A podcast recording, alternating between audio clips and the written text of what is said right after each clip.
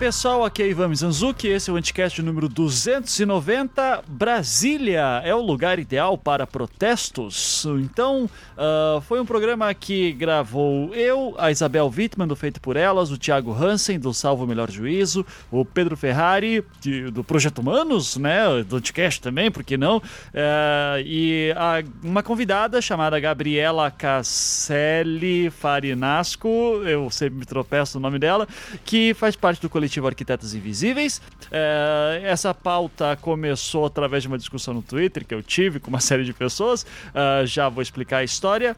É, a Gabriela, que é a nossa convidada, acho que interessante falar, né? Ela, desde 2013, estuda as intervenções dos espaços públicos de Brasília. Ela é arquiteta e ela também estuda a relação das mulheres com o espaço público. E daí que vem o coletivo que ela faz parte, o Arquitetos Invisíveis, onde debatem feminismo, cidades, arquitetura. O projeto de diplomação dela foi sobre a rodoviária de Brasília e formas de devolvê-la às pessoas e pedestres. Ela vai comentar sobre a rodoviária durante o programa. E recentemente ela trabalha no escritório onde todas as arquitetas são mulheres, então bem bacana aí a história dela. Uh, o link para o Arquitetos Invisíveis está na postagem, quem quiser correr atrás. Uh, então, enfim, vamos ver como é que faz pra fazer. para assim, quer protestar em Brasília? Como fazer lá? Porque assim, a cidade é cheia de questões muito interessantes aí, arquitetônicas urbanísticas, para que a gente vai se debruçar no programa de hoje. Vai fazer aquele apanhado histórico e tal. Então, espero que vocês gostem. Antes da gente começar o programa em si, uh, algumas novidades. Olha só, então o Projeto Humanos está com finalmente um site novo. Uh, antiga, para quem não sabe, né? Se você entrar em Projeto Humanos, se você entrasse em projetohumanos.com.br até semana passada, só tinha lá a primeira temporada, As Filhas da Guerra, e agora finalmente eu fiz um, um, site com todas as temporadas, inclusive com o trailer da próxima temporada, que vai ser o caso Evandro. É, então, quem quiser conferir lá, não tem nenhum conteúdo novo em si. Então, se você já ouviu tudo do Projeto Humanos, é, já, enfim, você já não vai ter nada de novo lá, assim, a não ser alguns textos que eu escrevi para complementar algumas coisas. É, mas se você nunca ouviu o Projeto Humanos, agora é uma ótima oportunidade, porque agora tá tudo organizadinho, tá tudo bonitinho, o site tá uma graça, eu tô super feliz feliz com ele. É, espero que gostem. Então, projetohumanos.com.br. É, eu reforço o que eu sempre falo: Projeto Humanos é um puta orgulho que eu tenho. Eu gosto muito de produzir ele. A nova temporada é, que vai sair em agosto, eu tô ralando pra caramba, assim tal, e, e vai ficar muito legal. E eu espero que vocês gostem.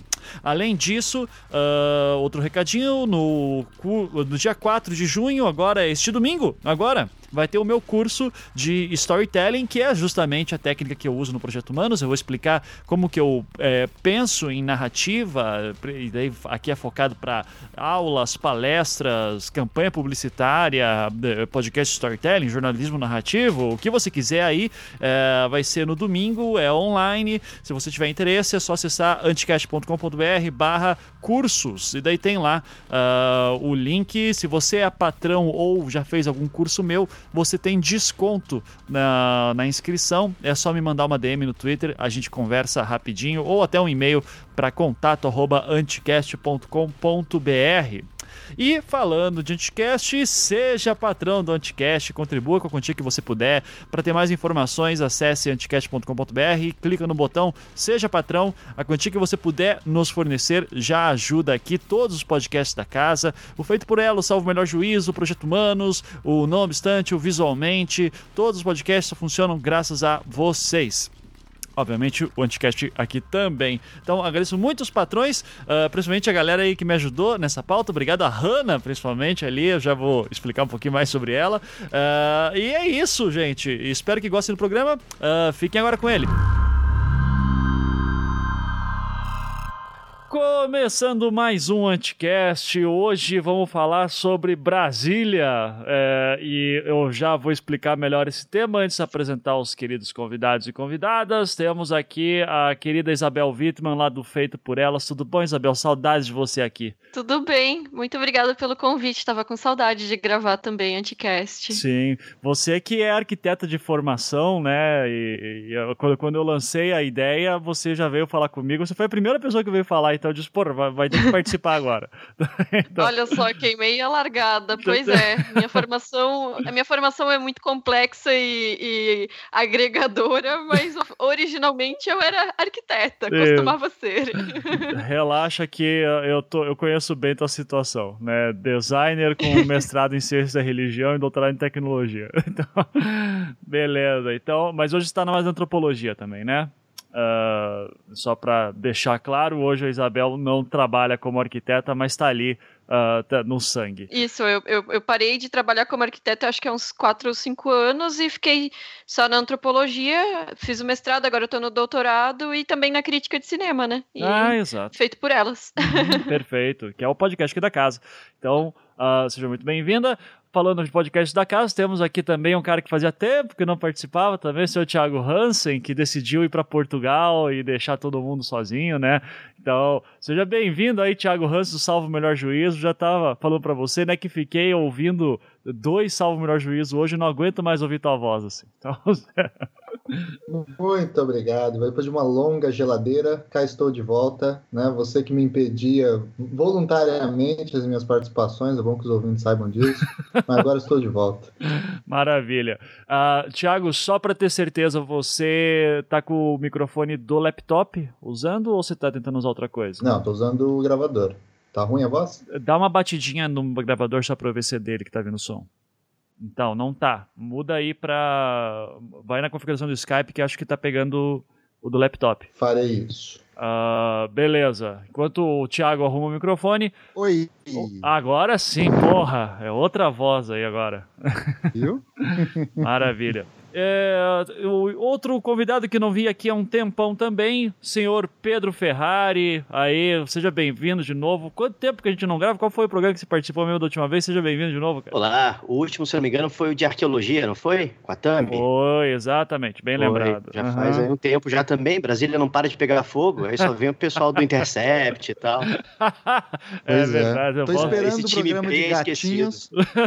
é, eu, eu, tô, eu tô guardando esse até hoje. É, o de GIFs e gatinhos, né? Tô, tô querendo também. Estamos precisando mais do que nunca. mais do que nunca.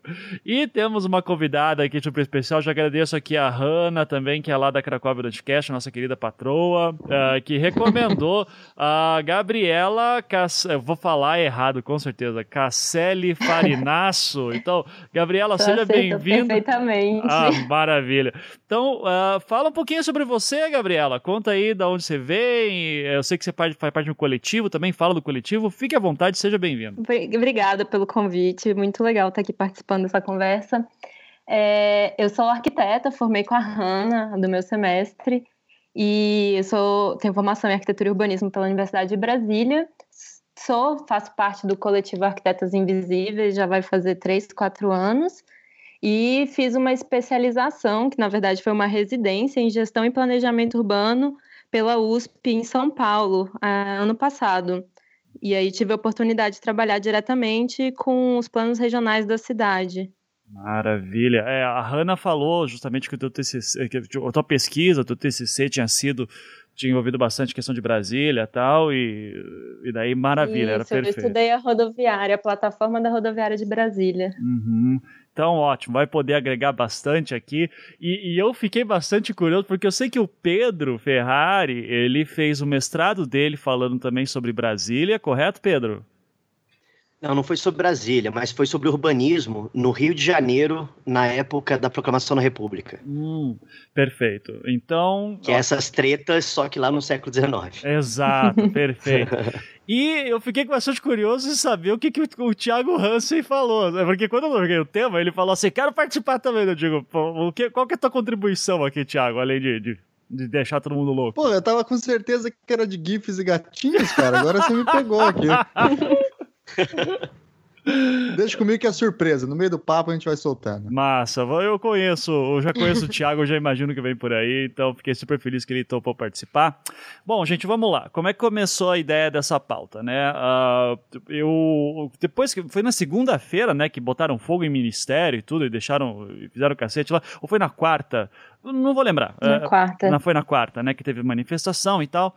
Uh, e daí começaram a botar fogo em Brasília e tal. E, e eu, e eu lembro, em alguns ministérios, uh, e, e, eu lembro assim de estar acompanhando, e daí apareceu lá a notícia que uh, Forças Armadas iam intervir, né? Que ia, ia ter lá o, o, o, que o Temer teria pedido para o exército entrar e tal. Daí fica essa discussão se era exército ou não mesmo, depois a gente pode falar sobre isso, mas uh, falando assim do que, que me motivou a pensar nisso, né? A partir do momento que veio antes uma ação da polícia militar com a cavalaria, que você via todo mundo assim, no gramado, todas as manifestações no, no gramado, uh, e de repente veio a cavalaria e começou a dispersar os manifestantes, e daqui a pouco veio também Forças Armadas, você via uh, aquele espação uh, que parece que não adianta quanto você corre, Uh, você uh, um, um, cavalo te alcança mais rápido, né? Então parece que dispersava muito rápido assim quando tinha uma intervenção mais forte.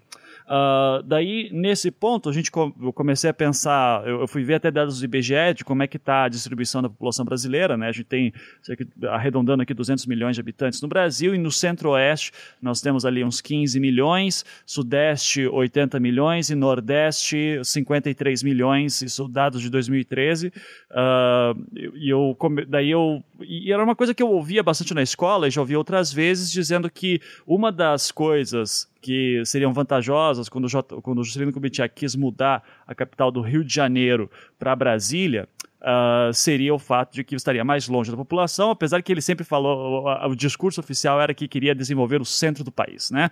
Uh, e, mas uma das, dos efeitos, uh, enfim, secundários disso seria que estaria mais longe de um grande centro populacional, então com revoltas populacionais seriam mais controladas, porque é, você viajar até Brasília, você não pode ficar lá durante semanas, dias, então você vai de ônibus, um dia volta no outro. Geralmente as manifestações funcionam assim, é mais difícil do que uma, uh, do que uma manifestação que se mantenha todos os dias para fazer pressão no governo. Tendo isso em mente, daí eu fiz um tweet que foi. Mas, cara, eu fiz assim, tipo, ah, vou, vou aqui, vai ter uns 30 RT e acabou, né? Da beleza. Uh, daí eu tuitei assim: Brasília não foi construída longe pra caralho à toa. Se a capital ainda fosse no Rio, a República já tinha caído umas 500 vezes. E, e daí, assim, esse tweet teve 2.500 compartilhamentos e, e, assim, atores globais me compartilhando, dizendo: Meu Deus, né? Que absurdo. Uh, e assim, muita gente falando: Ah, eu sempre vi isso na escola também também, eu sempre. Eu, eu, eu, ah, daí começaram a falar assim: ah, se você for estudar também o plano urbanístico de Brasília, você vai ver que é, ele é pensado também para é, uma maior controle populacional, para setorização, daí plano Haussmann, a gente vai falar sobre isso daqui a pouco. É, e muita gente começou, mas teve também uma boa galera que veio falar e dizer assim: porra, você está dizendo então que os cariocas são mais politizados, esses são os caras que elegeram Cabral, Pezão, Eduardo Cunha, é, ninguém derrubou o governador lá até é, com pressão popular. É, daí eu dizia: não, gente, não é questão de ser no Rio, é questão que é gente mesmo, volume de gente. Daí eu até falei: em vez de Rio de Janeiro, pensa em Salvador. Então, pronto, que era capital antes do Rio. É, e, enfim, gerou uma polêmica gigantesca. Uh, eu achei que disse: pô, tá aí um bom papo pra gente fazer então. E eu queria uh, ah, para começar sobre isso, eu queria, acho que o Pedro podia falar um pouquinho, porque já que ele estudou urbanismo no Rio de Janeiro no século XIX, uh, ah, Pedro, como é que era a capital no Rio de Janeiro e como é que, onde é que ficava exatamente? Eu visitei o Rio uma vez, então se você puder falar mais ou menos assim do que, que a gente tem hoje de uh, referência, o que, que é uma capital no Brasil e o que, que era antigamente, principalmente dessa questão de espaço e, e espaços simbólicos, políticos, enfim, acho que é, é um bom começo para a gente começar a discutir isso. Então, vamos lá. É, a corte do Império no Rio de Janeiro, ela era localizada no centro da cidade, né? O palácio é, é, do governo em si, ele ficava ali na Praça 15 de Novembro, que obviamente foi nomeada como Praça 15 de Novembro depois em homenagem à proclamação da República. Uhum. Mas ali era, era o, o, palácio de despacho do governo, que ficava cravado no centro do Rio, assim. O grande curioso, e esse foi o, o foco do meu mestrado, ao longo da segunda metade do século XIX, ali da década de 40 até a proclamação da República, em 1889, você tem um movimento no Rio de Janeiro de, de reocupar o espaço de formas diferentes. No meu mestrado, uh, eu estudei um, uma espécie de um catálogo do comércio carioca chamado Almanac Lemert, que a cada ano ele publicava uma lista de todo o comércio do Rio de Janeiro, do tipo de comércio, onde ficava e tal.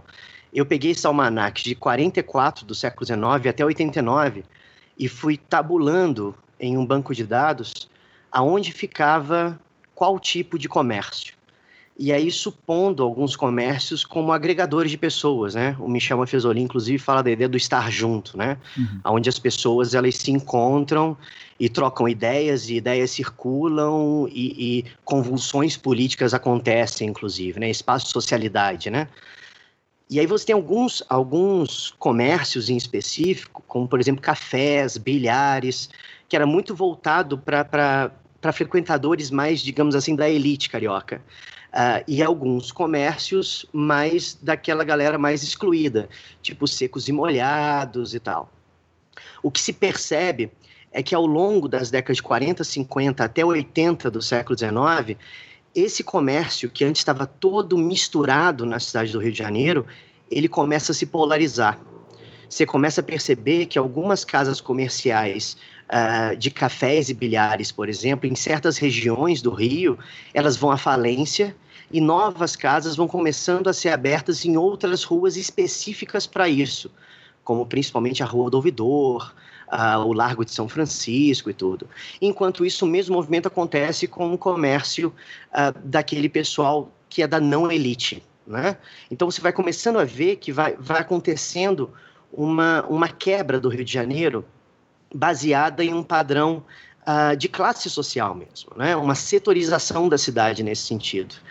E aí o curioso é que esse, esse comércio, sendo indício desses novos usos da cidade, uh, ele vai acabar coincidindo com o que décadas depois vai ser feito com a reforma no Rio de Janeiro, já na República, em 1904 a reforma do Rio de Janeiro, que é, é colocada em prática pelo Pereira Passo e tudo, até estudou no colégio a do bota abaixo, revolta da vacina, aquela coisa toda, aquela convulsão no, no, nas primeiras décadas da República, essas reformas elas vão exatamente uh, abrir avenidas e demolir cortiços para criar uma fronteira entre esses dois Rios de Janeiro, muitas vezes a gente costuma considerar que esse tipo de reforma que vem da política para reconstruir o espaço da cidade, eles acontecem de cima para baixo.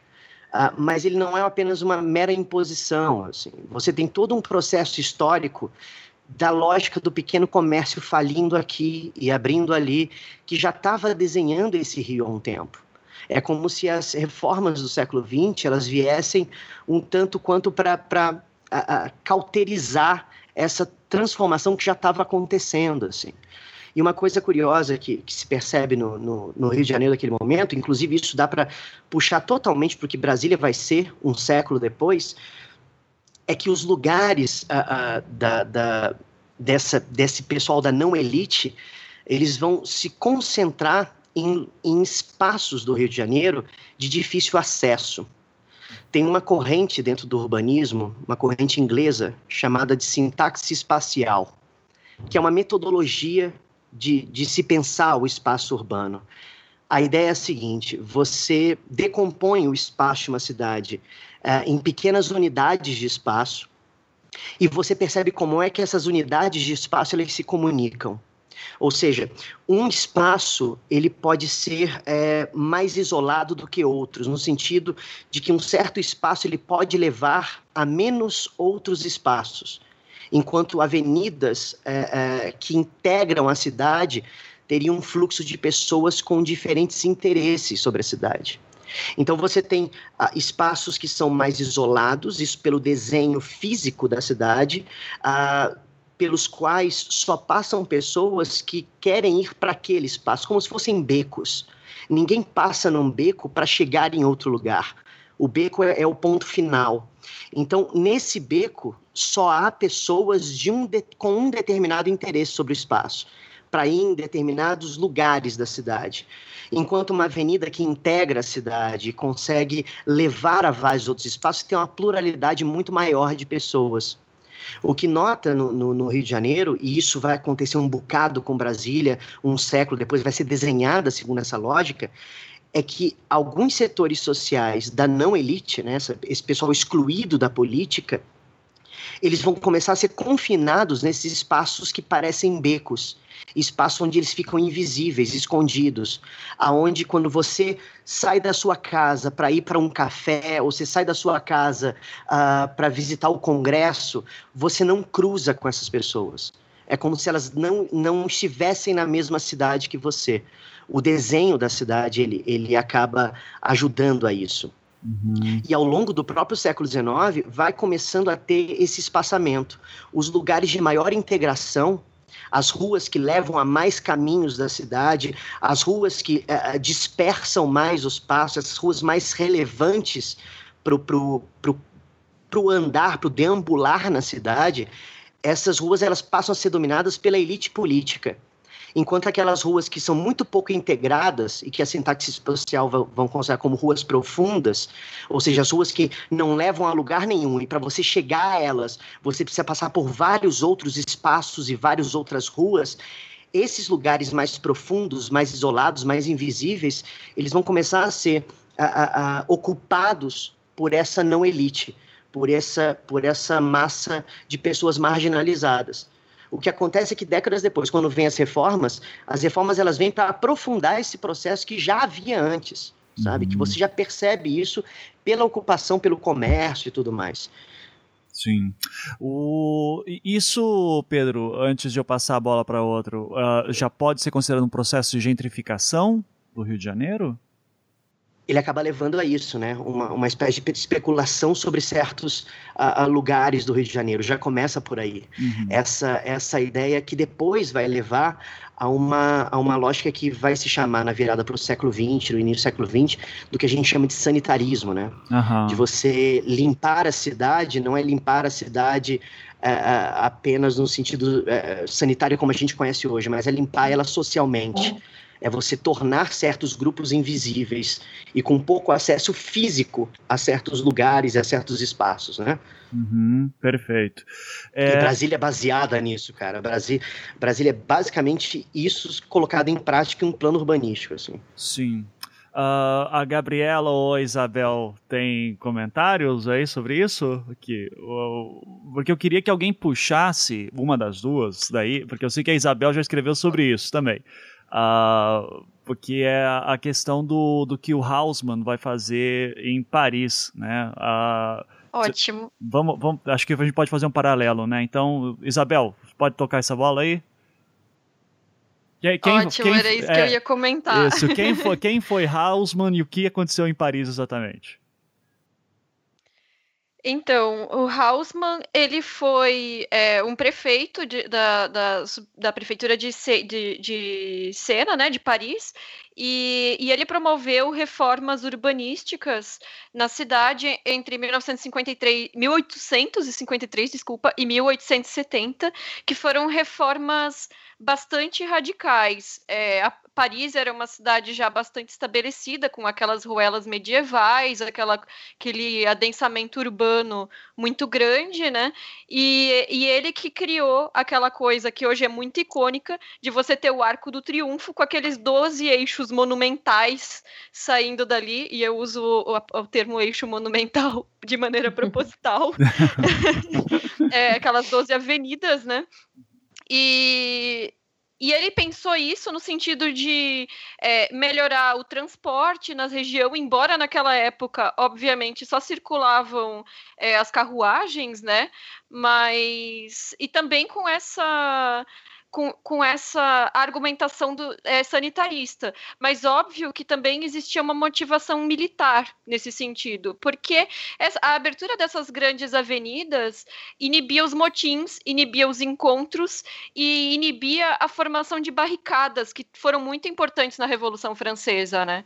Então, é, com, sem, com, com esses espaços exageradamente grandes, é, já existia uma dificuldade de reunião de, dos grupos de pessoas. E esse tipo de intervenção hausmanniana né, foi o que influenciou muito essa reforma do Pereira Passos no Rio de Janeiro, né, que também teve essa, como consequência a gentrificação, porque as duas tiveram essa característica, né, para abrir essas grandes avenidas, é, você precisa é, demolir esses edifícios históricos, onde as populações já estão instaladas há muito tempo, é, em regiões centrais, geralmente populações que seriam de mais baixa renda, no caso do Rio de Janeiro, foram cerca de 1.600 prédios que foram demolidos, e essa população foi basicamente expulsa da região, porque com as reformas os, a, a, valorização da região veio, né? Isso mesmo que a gente conhece por gentrificação, os aluguéis aumentaram muito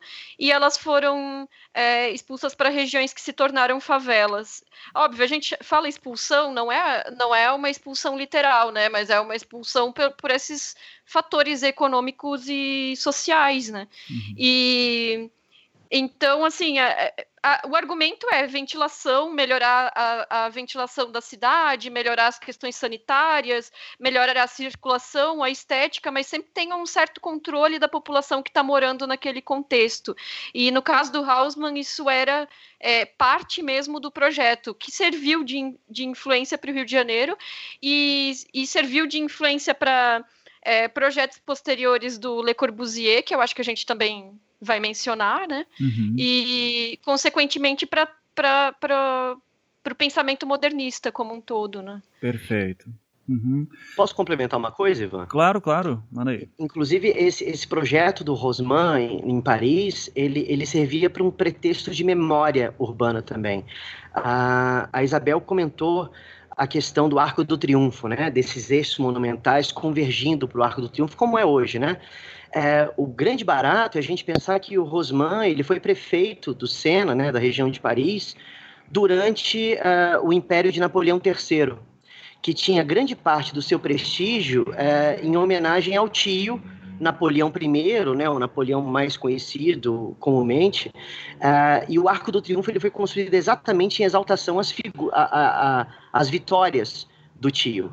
Então, você Sim. convergir os fluxos da cidade, martelando na cabeça dos transeuntes a imagem do Arco do Triunfo, era exaltar o próprio primeiro Império francês, Napoleão I, e dessa forma causar legitimidade para o segundo Império de Napoleão III, né? E esse tipo de, de construção de memória, ele inspirou muita gente no mundo inteiro, assim. Isabel comentou uhum. o Pereira Passo no Brasil, e é curioso que assim, o Pereira Passo ele vai se ele é um engenheiro e ele vai se tornar prefeito do Rio de Janeiro uh, no início do século XX, já na República. Só que a, o projeto de reforma urbana que o Pereira Passos tinha para a cidade do Rio de Janeiro não era novo ele já havia apresentado esse projeto, uma, uma versão uh, um pouco menos complexa desse projeto, ainda no Império, antes da proclamação da República.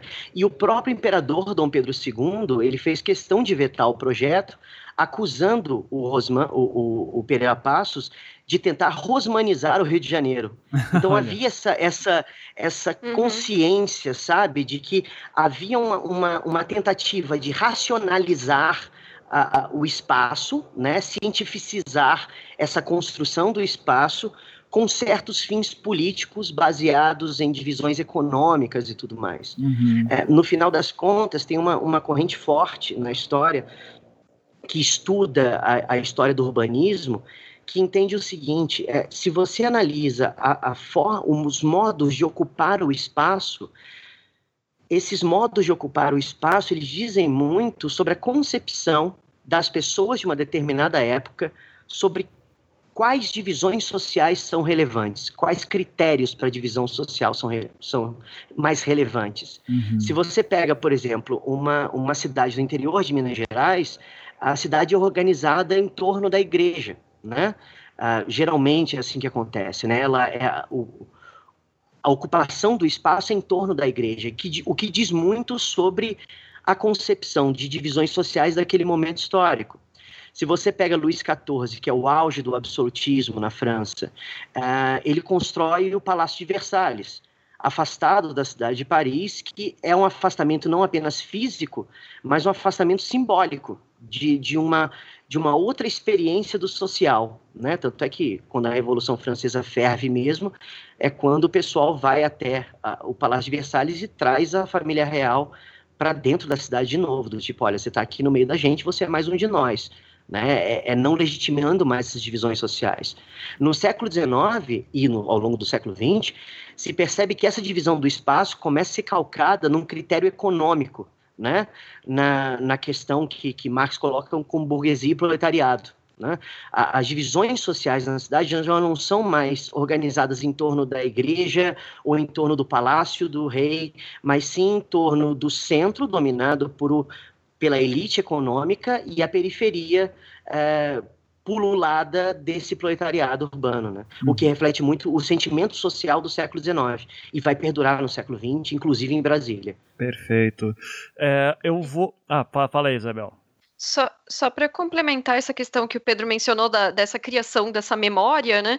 É, e nesse sentido é uma criação de uma memória é, artificial, digamos, né? É uma, é a criação de uma memória já com esse intuito de, de fortalecer um pensamento político e, e, ao mesmo tempo, ignorando a memória já existente, né? Porque tanto as reformas do Haussmann em Paris quanto as reformas do Rio de Janeiro de, é, demoliram prédios históricos é, com valor, nem que fosse sentimental, mas arquitetônico também, né? Sem, sem ter apego àquilo que estava ali já, né? Então é, se criava uma nova, uma nova imagem de cidade, um, uma nova composição de cidade, ignorando o que já existia, né? Uhum. E, dois dados que são interessantes só para adicionar aí. É, primeiro que o Pereira Passos ele estava em Paris durante as reformas do, do Hausmann ou Rosman. E uhum. isso não é um detalhe à toa, ele viu acontecer, né? E ele foi estudar em Paris, etc. Eu acho que isso conta bastante. E um segundo detalhe que eu acho que politicamente é relevante para a gente pensar é que os prefeitos não eram eleitos naquela época. Né? O Pereira uhum. Passos foi nomeado pelo Arthur Bernardes diretamente, né? É, e isso é, desculpa, pelo Rodrigues Alves, e isso é muito simbólico, né? Dessa ausência do, do da discussão do público na, na, na própria reforma do Rio. Perfeito. Uh, eu quero fazer um comentário e daí emendar uma pergunta para Gabriela, né? Então, Gabriela, já se prepara aí, tá bom? É, que é, é, o seguinte, né? Uh, para o ouvinte, assim, que é, não tem muita noção, daí vai entrar agora o professor de História da Arte, né, falando um pouquinho, uh, a gente tem que entender uma coisa que é muito curiosa, que justamente nessa virada do século XIX para o XX, está tendo todo um debate na Europa entre uh, essas novas ideias que vão ser chamadas de modernas, que entende-se moderno como aquilo que se opõe ao clássico, né? O clássico, especialmente a corrente neoclássica, que é muito dentro da academia e tal. As ideias Rosman, uhum. Uh, elas acabam funcionando como um proto-modernismo, assim, né, de tentar trabalhar com espaços mais amplos, enfim, num plano urbanístico, e isso depois uh, a gente vai ver muito forte essas novas ideias surgindo em Chicago, final do século XIX, nos Estados Unidos, né, com Louis Sullivan uh, fazendo uhum. os Estados Arranha-Céus, depois o grande incêndio de Chicago, que a cidade praticamente tem que ser reconstruída, então começa a vir esses ares da modernidade, que a gente chama, que depois é, é engraçado que as ideias começam na Europa, mas ganham força nos Estados Unidos e voltam para a Europa. Daí você vai ter uma série de movimentos ali dentro, né? Assim, é, por exemplo, Bauhaus é um dos mais famosos assim de arquitetura, uhum. design, artes aplicadas, enfim. Uh, que é uhum. basicamente uhum. algumas ideias de menos é mais, né, as ideias de Mies van der Rohe, uh, funcionalidade, racionalismo, uh, menos, cada vez menos detalhes, né, trabalhar com formas puras, o, o, que a gente fala também da, é, da, da, sinceridade do material, né, você não, não esconder mais ele uhum. com adornos, enfim. É, surge daí uma figura que é bastante controversa, né? Um, um franco suíço chamado Le Corbusier, que vai ganhar muita uhum. força uhum. também nessa primeira metade do século XX. Le Corbusier é interessante porque ele é tido como um herói assim da arquitetura, um grande ícone, é, e até no livro do Peter Gay, Modernismos, uh, tem uma coisa que ele fala assim, uma coisa que o pessoal geralmente ignora do Le Corbusier é que uh, quando os nazistas ocupam a França, ele está trabalhando no setor de, de urbanismo de Paris, né? Uh, uhum. pelos nazistas. E o sonho dele é destruir Paris inteira e reconstruí-la. Uh, é, porque ele acha muito feio o, o, projeto urbanístico e ele vai trabalhar, ele não consegue fazer isso, mas ele faz na periferia de Paris, né? Então, tanto você tem na periferia de Paris os, os uh, o, uh, enfim, como vilas sociais que ele cria lá, né? Que são os prédios do Le Corbusier, enfim. O Le Corbusier, que uhum. é uma uhum. grande influência para o Oscar Niemeyer, que na década de 30 já era um arquiteto é, experiente, né? O, o, Oscar Niemeyer é velho nesse tamanho. Assim, como é, viveu, não? Como, viveu demais, cara. É, e, e Tava com Pereira Passos lá no Rosman, lá. Pelas reformas napoleônicas. não duvido. não chega tanto, mas porra, tava, tava, tava sem dúvida, estudou isso bastante de perto. É, mas o Le Corbusier daí vai ser essa grande influência pro, Le, pro Niemeyer, enfim. Uh, e eu tô dizendo isso porque quando Brasília começar a sair do papel, como projetos começar a sair, né, uh, é bom deixar claro, o Niemeyer é o cara que faz os edifícios, o Lúcio Costa, que é o urbanista, que faz desenho da cidade, uh, mas uhum. o, o Niemeyer já é um arquiteto reconhecido internacionalmente, inclusive, tendo feito obras em Nova York, inclusive, e tudo. Uh, Agora, tem toda a história também sobre como que, como que é, é ganha o edital, né? Que, uh, que o Niemeyer, assim, o projeto do Lúcio Costa e do Oscar Niemeyer, é, eu já ouvi papos que não eram dos melhores, assim, uh, dentre as opções que tinha. Então, Gabriela, assim, uh, Gabriela, perdão, eu vou dizer para você a minha impressão de quando eu fui para Brasília e eu queria daí que você comentasse um pouco da história de Brasília. Uhum. Porque Brasília, assim, eu, eu, eu, até brincava, assim, que, cara, é uma cidade que parece ser opressora espacialmente, assim, porque você não vê o horizonte, né? Você não, não vê o fim do horizonte, assim, ele é plano uhum. total, tudo é longe, Uh, a ideia da setorização, né? Aqui as pessoas vão morar, aqui, o, aqui é o comércio, aqui é o centro do poder, então tudo bem setorizado. É, como o transporte público não é dos mais acessíveis, é, uma coisa que eu vi muito de brasilienses é, cara, você tem que ter uhum. carro na cidade, é muito difícil o trânsito aqui dentro. Uh, mas isso no papel funcionava muito bem, a ideia era muito legal, assim, uh, só que isso dependia de outras coisas que não rolaram. Então, Gabriela, eu queria que você me falasse, assim, do que, como é que a ideia de Brasília surgiu, como que foi feito isso uh, e, e, o que, que não deu certo. Para acho que seria interessante trabalhar com isso, porque eu não sei também se a minha visão como alguém de fora está muito equivocada, assim, né? É, eu não sei uhum. se brasileiros concordam com essa com essa impressão que eu tive da cidade. Bom, para assim, para começar, eu diria que a gente até hoje não achou uma cidade que inteiramente deu certo, né? Aham, então, tá certo. é, Brasília deu errado, com certeza, como todas as cidades brasileiras. Agora, a gente tem algumas coisas para aprender com as experiências que foram testadas aqui. Assim, pelo que eu conheço da cidade, é, tipo, críticas do, ao concurso à parte, porque a gente nem tem como bem saber o que aconteceu naquela época, mas foi concurso, foi objeto e foi construído de acordo com o que foi planejado, né? Então, é, quando Lúcio Costa traçou o eixo monumental cortado pelo eixo rodoviário, né, fazendo o sinal da cruz, ele imaginou que naquele centro ali, onde todas as vias iriam convergir, né, o local de mais fácil acesso a todo mundo que morasse naquele local seria a rodoviária, que é a plataforma de ônibus de Brasília e que foi justamente o que eu estudei. Então, essa plataforma, ela é ao mesmo tempo um viaduto e uma praça cívica, porque de cima dela você enxerga todo o eixo monumental, torre de TV, até o Congresso Nacional, e ali embaixo está passando duas vias, é, sentido norte-sul e leste-oeste, de trânsito intenso, cada uma com pelo menos seis lados, né? Então, você tem um local que, ao mesmo tempo que ele se configura como um ponto de encontro da cidade, ele, na verdade, diz mais respeito ao ponto de encontro viário. Essa, para mim, é uma das incoerências principais que a gente pode assim, perceber em Brasília, que é como essa, esse ódio ao carro, né, ao, à motorização, ao transporte individual, aqui foi feito assim perfeito para quem poderia dirigir. Inclusive, no Brasília Revisitado, Lúcio Costa cita o Rio de Janeiro como por que, que ele escolheu fazer faixas tão largas, que era justamente para desafogar o trânsito mesmo. Ele não queria ver esse tipo de trânsito em Brasília. Então, ele fez faixas bem largas. E o eixo monumental, além de ter seis faixas de um lado e seis faixas de outro, ele ainda tem um enorme canteiro central, gramado, né? Onde eles falavam que seria um local perfeito destinado ao livre tráfego de pedestres, onde poderiam haver manifestações, passeatas, é, atividades culturais, que está justamente ali do lado do setor de diversões, do setor cultural da cidade, né? E junto à rodoviária, que seria o espaço onde tudo isso iria convergir. Mas, assim, é, é engraçado, né? Porque Lúcio Costa e o Oscar Niemeyer, eles já eram falavam assim, nós somos comunistas e tal, e eles queriam ver as ideias do comunismo é, refletidas em uma cidade.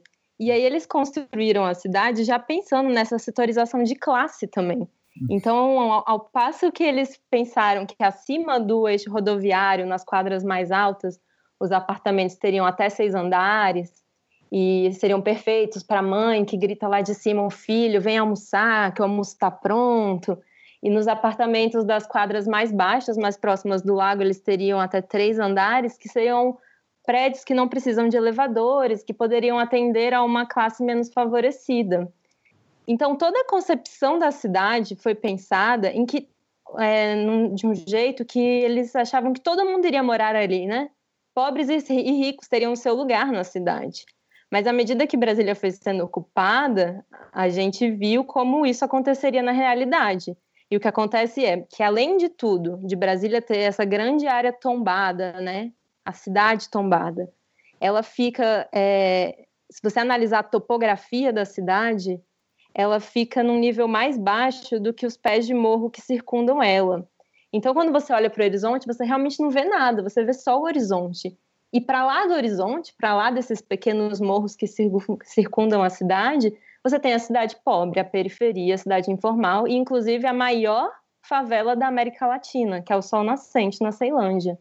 Uhum. Então, o que aconteceu? Deu tudo errado, que eles planejaram a cidade para todo mundo morar ali e, à medida que a cidade foi sendo capitalizada, as pessoas começaram a ser expulsas para cidades informais porque elas não tinham como pagar para morar dentro desse centro administrativo que é a nova sede administrativa do país. Uhum. E aí uma coisa que é legal da gente estar tá observando também é o quão perto o Congresso Nacional e o Palácio, né, e toda essa sede administrativa e judiciária está do, do setor militar urbano. Fica super central na cidade. E o, a via de acesso do setor militar para o Congresso é justamente o eixo monumental, onde passa até tanque de guerra. Uhum. Então, a gente já tipo, faz umas correlações do tipo, a cidade também foi pensada para que em um momento de, de guerra mesmo, o exército pudesse intervir facilmente para salvar o país ali de qual fosse o inimigo que estivesse tentando atacar o centro administrativo do país. Sim. Inclusive, isso vai vir da ideia de que ter o Rio de Janeiro na costa, a capital na costa, como no caso do Rio de Janeiro, era muito perigoso militarmente, então joga para um espaço uh, mais para o centro, que é mais difícil acesso, e ainda deixa mais o exército é, e deixa o exército chegar ali rapidinho, se for o caso, né? Uhum. Caramba, é, é complicado. Uh, e aí, uh, na, na, aquele negócio, né? No, no plano, na pra, no plano maravilhoso. Na prática, o que a gente vê é o exército sendo usado contra o povo. Isso que é o, o, o difícil. Você tem ideia de quanto que era a população no Centro-Oeste naquela época, é, Gabriel? No Centro-Oeste? É. Não tinha mais nada além de Brasília, né? E talvez uhum. Goiás ali. Uhum. Era muito pouco. É porque hoje o Centro-Oeste tá o quê? Com 3 milhões de pessoas. Centro Ao passo é, que são... O centro-oeste inteiro, 15 milhões. Não, né? é. Assim, uhum. Distrito Federal, 3 milhões. Isso. Uhum. E vamos colocar. Eu morei em São Paulo ano passado e eu tive a oportunidade de participar de várias manifestações lá e comparar com as manifestações aqui, né? Uhum. E para mim isso ficou muito nítido, assim. É, ao mesmo tempo em que São Paulo tem quatro vezes mais pessoas morando no município, e Brasília, São Paulo, só no município tem 12 milhões, sem contar a região metropolitana, sobe para 20. No Distrito Federal inteiro você tem 3. E o único local de manifestação que você tem ainda tem uma proporção de área muito maior do que qualquer avenida que você for manifestar em São Paulo. Uhum. Então, então você a, realmente tem um espaço muito amplo para fazer essas manifestações. Aquelas fotos, então, que a gente vê, por exemplo, da Avenida Paulista com manifestação ela lotada, isso é impossível em Brasília, né? Não dá para colocar impossível. muita gente, né? Então, simbolicamente fica você uh, pode mas... colocar o tanto de gente que você quiser, não vai dar a impressão de que tá tão cheio quanto a Avenida Paulista. Perfeito, caramba.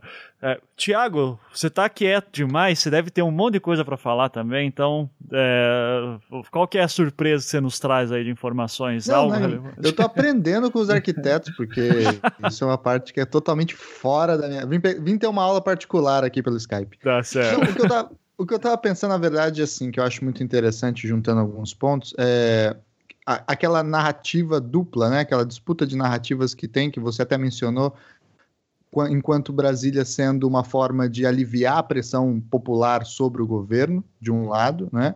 E a outra narrativa, que é a narrativa de Brasília como uma forma de, enfim, é, desenvolver, interiorizar o país, assim por diante, né? E se a gente olhar Brasília dentro desse diálogo de narrativas, fica algo bastante interessante, porque Brasília, em alguma medida, é o símbolo final do processo de modernização do Brasil, que é um, algo que vem de muito antes, né? Se a gente tem o Rio de Janeiro e a reforma do Rio de Janeiro ali no, no, na, na, no início do século XX, como exemplo, a gente pode voltar um pouco antes e falar de BH, que foi uma cidade construída também no fim do século XIX. Um pouco depois, em 1930 alguma coisa, a gente vai ter a construção de Goiânia, né? É, e, e, todas essas e depois vai ter Londrina também, enfim, são cidades que estava meio que na moda, digamos assim, é, essa também. construção, Palmas aí nos anos 90, né, ou 80, não uhum. sei exatamente a data, é, vai ter essa, essa moda de, de construção de cidades como uma forma, é, e você reparar, são todas no interior, né, como uma forma de superar a velha e antiga dicotomia que marca a cultura brasileira de uma forma muito profunda entre litoral e sertão. Isso que eu acho que é muito interessante. E por que, que eu digo que Brasília é, é, se manifesta como um processo é, final, digamos assim, um coroamento do processo de modernização do Brasil? Porque se a gente entender modernização, que é um termo, enfim, que tem muitas disputas, é muito complexo, mas se a gente entendê-lo como modernizar, modernidade, ou modernizar, como uma tentativa de construção de um, de um país a, a partir de seus próprios termos, não mais necessariamente copiando é, de forma irrefletida e assim por diante, tentar encontrar um próprio caminho para o país, enfim. Brasília é, em alguma medida, uma materialização dessa ideia. Né? A gente vai ter esse processo uhum. de, de disputa e de tendência, de vontade de interiorização do Brasil, desde ali do início do século XX, se a gente pegar, por exemplo, os sertões do Euclides da Cunha. Né? Essa ideia de que o, sertanejo é o forte, o interior é o forte, a gente tem que superar esse, esse jeito é, litorâneo que ainda tem um cheiro de império português, né? desse império de entrepostos comerciais que fica conectado com o mar para estar tá de olho para a África a todo momento no tráfico negreiro e na, na, na, no comércio marítimo e assim por diante. Essa ideia, então, de olhar para dentro e não mais apenas olhar para fora é algo que marca muito esse início do século XX e que vai, enfim, é, construir esse Brasil moderno. E, e, é interessante porque, associado a essa ideia de olhar para dentro, para buscar uma identidade nacional nova, uma identidade que agora não, não pode mais ser vista como algo deletério, algo pior do que o europeu, mas algo genuíno, inovador, é, com características próprias e assim por diante, a gente vai ter, junto com isso, a ascensão das classes técnicas, né? É, novos grupos como cientistas, engenheiros, vão começar a cada vez mais disputar espaço político com os juristas, né, com eh, os médicos, com a, os fazendeiros.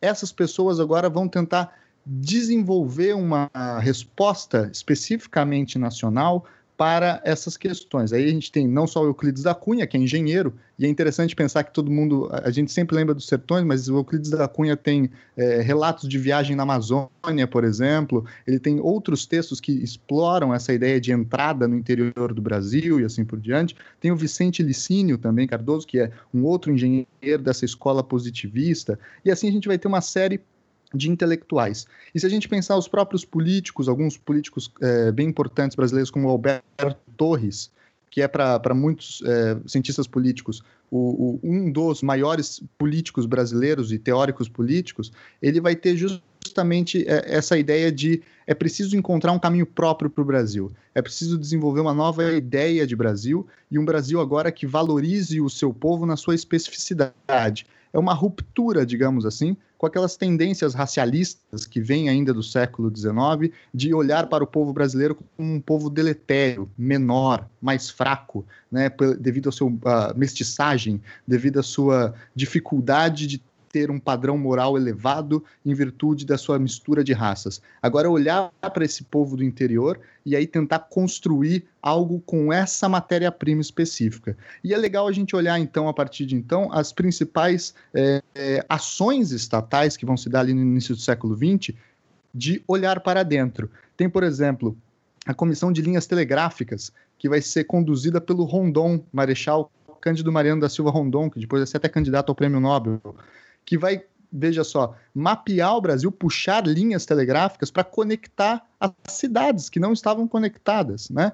Você tinha, no início do século XX, se você estava no Rio de Janeiro, você precisava falar com Manaus, meu amigo, era só pegando navio, né? Você não tinha como ter uma, uma, uma, estrutura comunicacional de defesa e assim por diante nesse país absolutamente de fazenda, né? distante, sem estradas e assim por diante. A gente vai ter também o surgimento da, do serviço de proteção aos índios, que curiosamente o seu primeiro nome era Serviço de Proteção aos Índios e Localização de Trabalhadores Nacionais, né? que, que mostra bem essa ideia de entrada ao interior, de olhar para o interior, de tal forma a encontrar essa população perdida, esquecida, jogada aos cantos e assim por diante.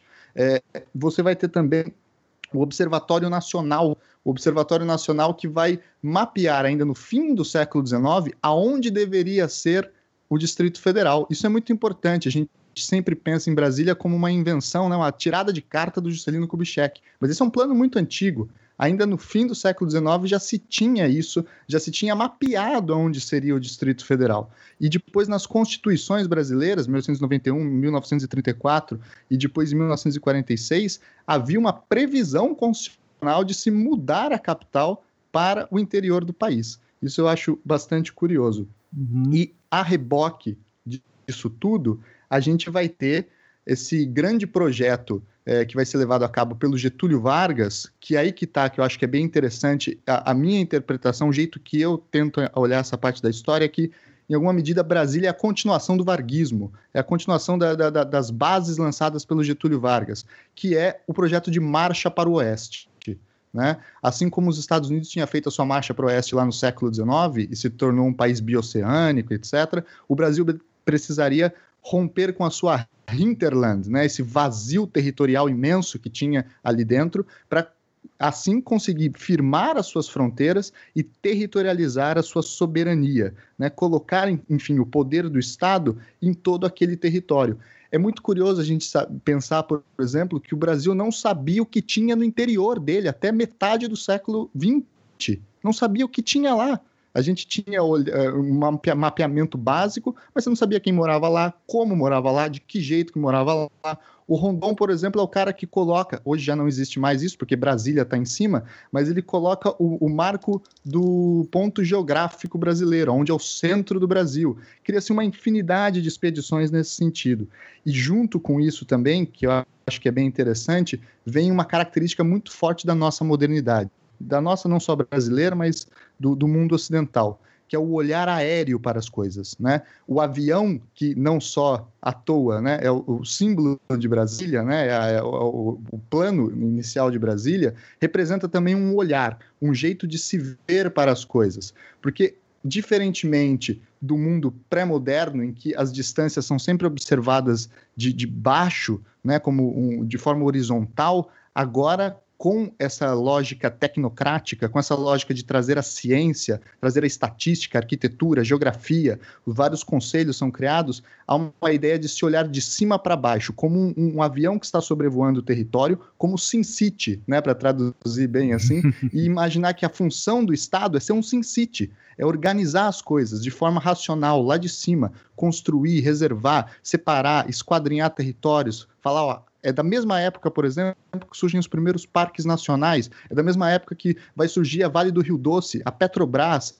toda a tentativa de proteção dos recursos naturais que estão enfiados no território do Brasil. É a mesma época que surge o Código Florestal, o primeiro Código Florestal brasileiro, para mapear quais são as florestas que devem ser protegidas. É que surge também o Código de Águas, para saber quais são os rios navegáveis, quais são os rios que devem, ser, devem produzir energia hidrelétrica. O Código de Minas, saber como se explora essas riquezas. Então, Brasília, ela representa esse novo olhar, esse jeito de ver o Brasil que busca, num processo longo de industrializar-se, é, de separar com o legado que ainda pesava nas costas daqueles intelectuais, que é o legado colonial, de ver o Brasil como um espaço apenas fazendário, né, um espaço da agropecuária e assim por diante. Uhum. Então, eu acho sempre curioso a gente olhar esse tipo de coisa.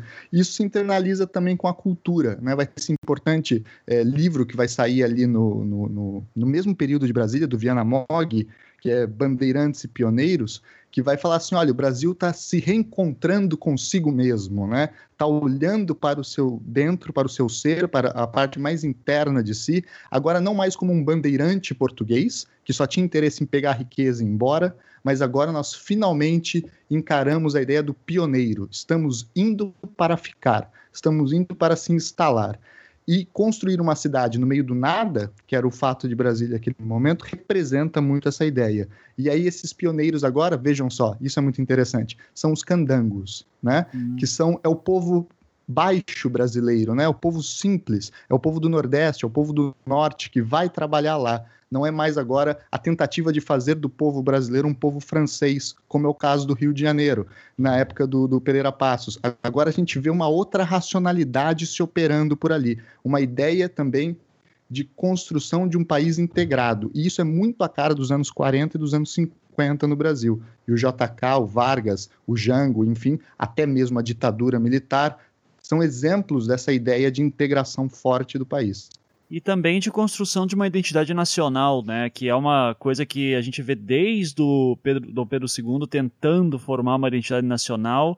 Uh, essa ideia ganha muita força na era Vargas, uh, de 30 a 45, e, e daí é interessante que, como na arquitetura isso vai ter um debate na primeira metade do século XX, de se, vai tentar rolar um debate de ok qual é o qual vai ser o estilo arquitetônico que a gente vai começar a adotar nos prédios públicos né? Uh, porque o que estava mais em voga naquele período era o neocolonial e a resposta moderna vai meio que juntar com essa ideia de Brasil, o país do futuro. Que sim, é, um, é um slogan que tem aí já os seus cento e poucos anos. Então eu sempre brinco. É o Stefan Zweig, né? É. O Stefan Zweig que escreve o livro Brasil, o País do Futuro, se não me engano, em 1937, uhum. que remete a essa ideia de que o Brasil vai ser a maior potência de todos os tempos. Né? Porque ele tem todos os recursos naturais, tem todas as capacidades e está tudo por vir. Enquanto os outros países esgotaram os seus recursos, recursos, o do Brasil ainda está conservado. Uhum. Então resta agora ir em direção a esses recursos e extraí-los e produzir e fazer, enfim, um país industrial, moderno, que seria um exemplo para o futuro. É, um dia o pois futuro é, chega. Fala aí, Isabel. Pois é, a arquitetura ela acabou tendo uma resposta bastante lenta nesse sentido em relação às outras artes, se é que não vou, não vou entrar nessa polêmica de discutir se arquitetura é arte, mas, mas a semana de 22 é, reuniu aí diversos artistas de várias áreas, né? Então, as artes plásticas, pintura, literatura e tudo, né? E a arquitetura nesse momento, é, a resposta dela é, em relação ao romantismo e a tentar criar essa sua identidade nacional e, e uma proposta moderna, ainda eram os neos, né, os movimentos, né, é, os, os neos e o ecletismo, com foco principal no neocolonial, que era o que mais dominava realmente as construções públicas, e que justamente o Lúcio Costa era o arquiteto de destaque nessa época. Ele foi o arquiteto forte da frente neocolonial, né? Uhum. E, e, o Lúcio Costa, ele entendia essa arquitetura como uma arquitetura funcional uma arquitetura pura e não fachadista, ou seja, uma proposta que já tinha o mesmo tipo de argumento que depois virou o da arquitetura modernista, né? Ele entendia como uma arquitetura que atendia as necessidades da, das edificações brasileiras e que tinha uma certa pureza, mas o irônico é isso, né? De trazer uma proposta que tem uma origem lusitana como como identidade nacional, né, como proposta de identidade nacional. Só que entre 26 e 29, ele, ele ficou na Europa. Uhum. E quando ele voltou, o Gregory Varchavsky, não sei pronunciar o nome dele, gente. Ele já tinha projetado a Casa Modernista em São Paulo, né, que é considerada a primeira residência com características modernistas no Brasil. E o Lúcio Costa, ele se tornou sócio dele. Eles trabalharam juntos entre 30 e 36. E o Lúcio Costa ele foi convidado para trabalhar na, na Escola Nacional de Belas Artes como professor, justamente para levar o primor da arquitetura é, neocolonial. E aí ele, ele foi demitido pouco tempo depois porque falaram que ele era um traidor, porque ele estava, na verdade, querendo revolucionar o esquema todo e começar a ensinar uma arquitetura que fosse já com esses preceitos modernistas e trazendo a questão é, do dos cinco pilares do Le Corbusier e tudo e e ele posteriormente disse que, que essa arquitetura era um equívoco, né, o neocolonial. Mas assim, é, isso que o, o Tiago mencionou da, de como as, as ciências elas estavam se desenvolvendo nesse período, o próprio urbanismo também estava se estabelecendo, né? Ele começou a se desenvolver uhum. no, no final do século XIX e no início do século XX, o Ivan mencionou o grande incêndio de Chicago, né? A escola de Chicago acho que foi primordial para estabelecer, né? A própria influência do Zimmel, né? Que era é, sociólogo e tal.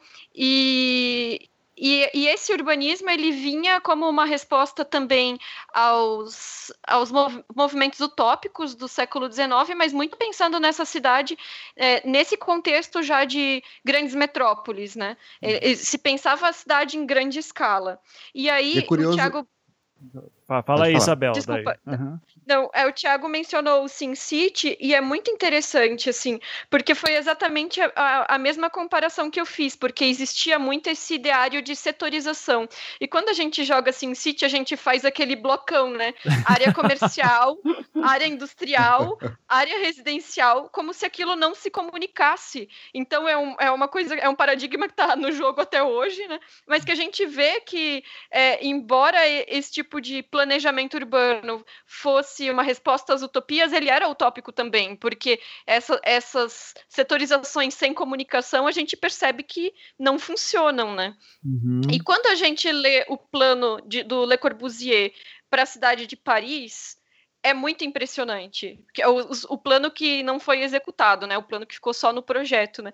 Porque ele fala na construção de um eixo norte-sul cortado por um eixo leste-oeste, com setores para residências é, de, de, políticos e esse tipo de coisa, um setor residencial para os trabalhadores, é, um setor industrial afastado dessa região, a área de parques, é, alta densidade, separação de veículos e pedestres, e, e, grandes áreas livres. E era baseado no transporte automobilístico, e isso na década de 20. E lendo essa descrição, é impossível não pensar que isso não influenciou de alguma maneira no projeto de Brasília, uhum. porque excluindo é, Paris é, da leitura e França no contexto, poderia estar lendo sobre, sobre Brasília perfeitamente. Inclusive, ele ainda falava assim que o eixo norte-sul se cruzariam exatamente no centro geográfico da cidade, que seria a capital, que ficaria exatamente no, no, no meio geográfico do país. Uhum. então... É curioso ver que nesse mesmo fim do século XIX e do século XX, onde a Isabel mencionou que a gente vê essa é, inovação no, no, urbanismo e tal, com a escola de Chicago, vai estar tá surgindo também a geopolítica enquanto um saber próprio, né? A, a própria também, a geologia vai estar tá passando por uma revolução interna aqui no Brasil, a agronomia com a sociedade ruralista brasileira vai estar tá também se ressignificando e se cientificizando. Vai estar surgindo, por exemplo, gente como Alfredo José Sampaio, é, o, o, o, Carlos Rony e tantos outros que são os primeiros, digamos, entre algumas aspas, ambientalistas modernos brasileiros, que vão tentar pensar um jeito racional racional de explorar os recursos naturais. Tudo isso, no fim das contas, está conectado. Brasília eh, não é à toa que ela é a meta síntese no plano de metas do JK, porque ela é, em alguma medida, e aqui vou soar meio romântico, um, uma meta do Brasil, uma síntese do Brasil daquele período, né? Ela explica muito a história do nosso país a partir dela, né? Uhum. É, se, alguém quer fazer algum comentário sobre tudo que foi discutido? Porque senão quero fazer uma pergunta aqui, mudar um pouquinho o tópico. Uh, Eu queria, queria puxar uma questão, posso? Manda ver, Pedro.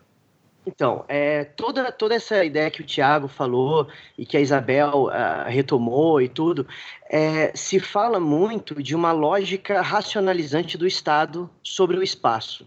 Né?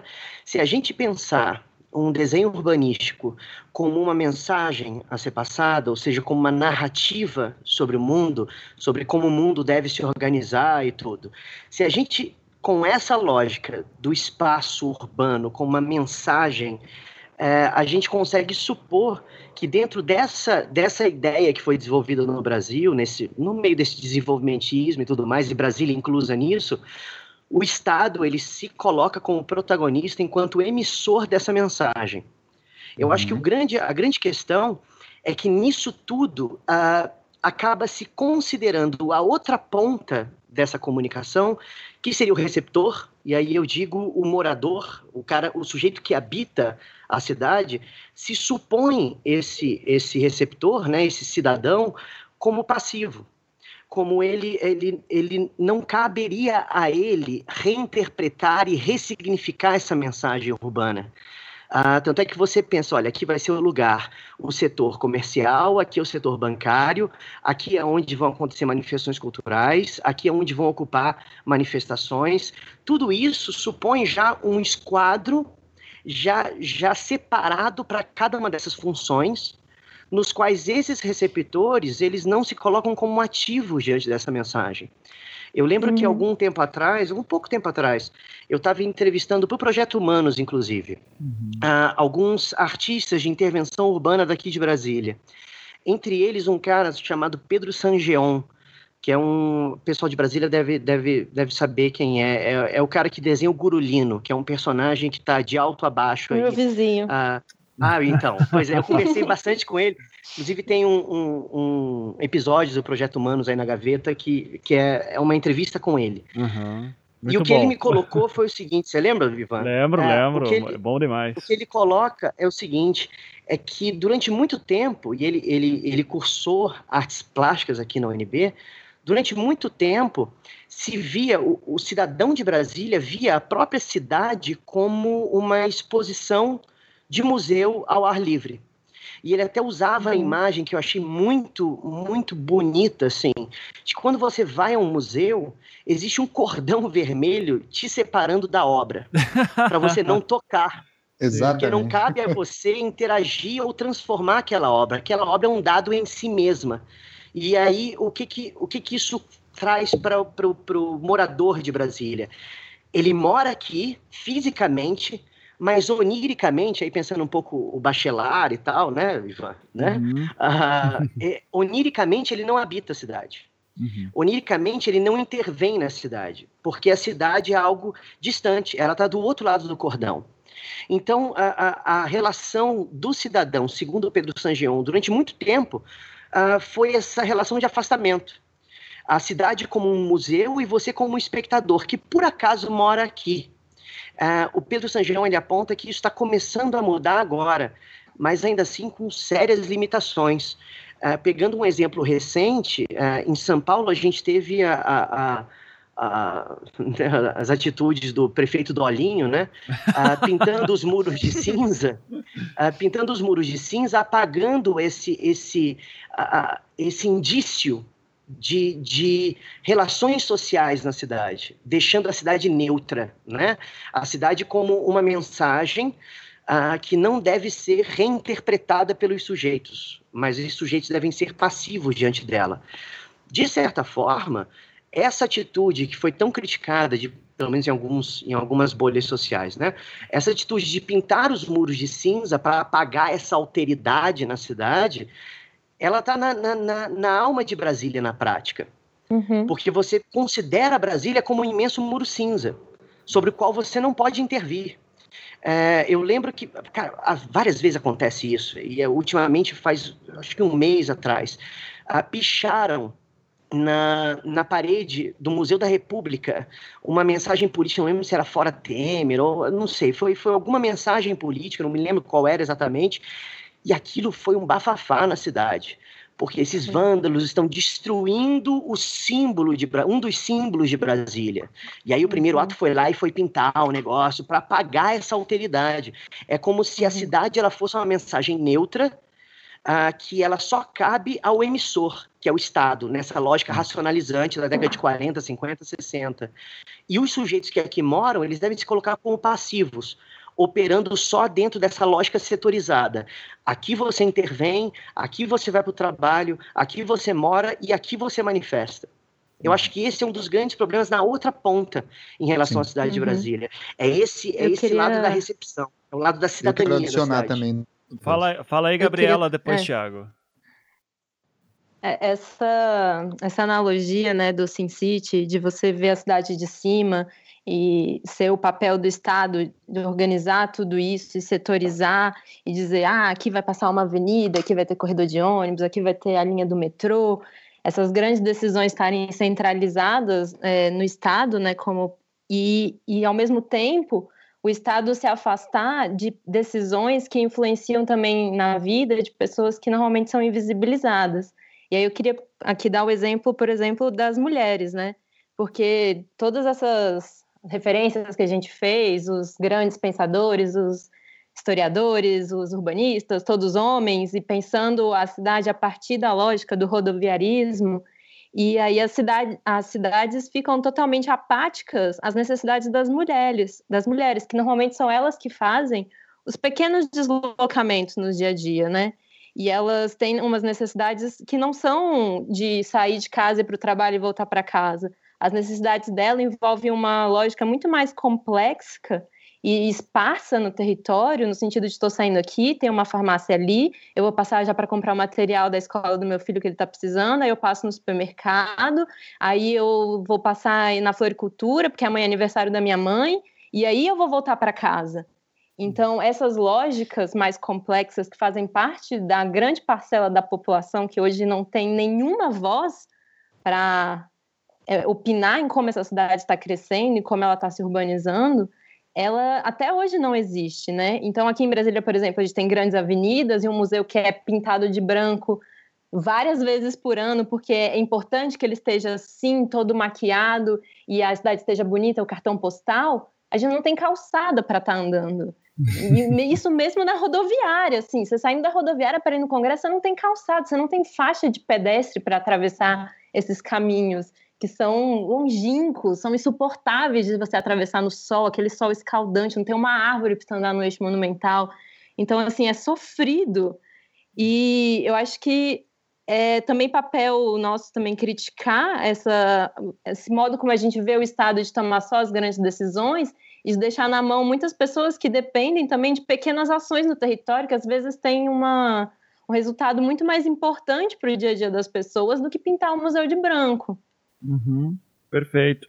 É, eu, eu, antes do Thiago falar, eu até vocês falando, né, que o, o, o Pedro e a Gabriela são de Brasília, né, moram em Brasília.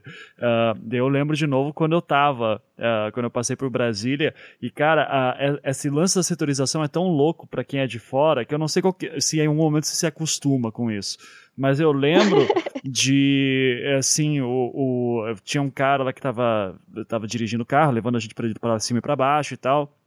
E, e, eu, eu até uma hora, eu lembro de virei para ele e disse, cara, a impressão que eu tenho é que a gente tá dando volta no, na quadra, sem parar, porque a paisagem, os prédios são todos iguais, né? É, é, é bizarro uhum. isso, assim. Então, não tem, não tem mudança. Então, vem de novo a ideia da. Parece que é uma cidade opressora pelo o espaço vazio e a repetição é extremamente opressora.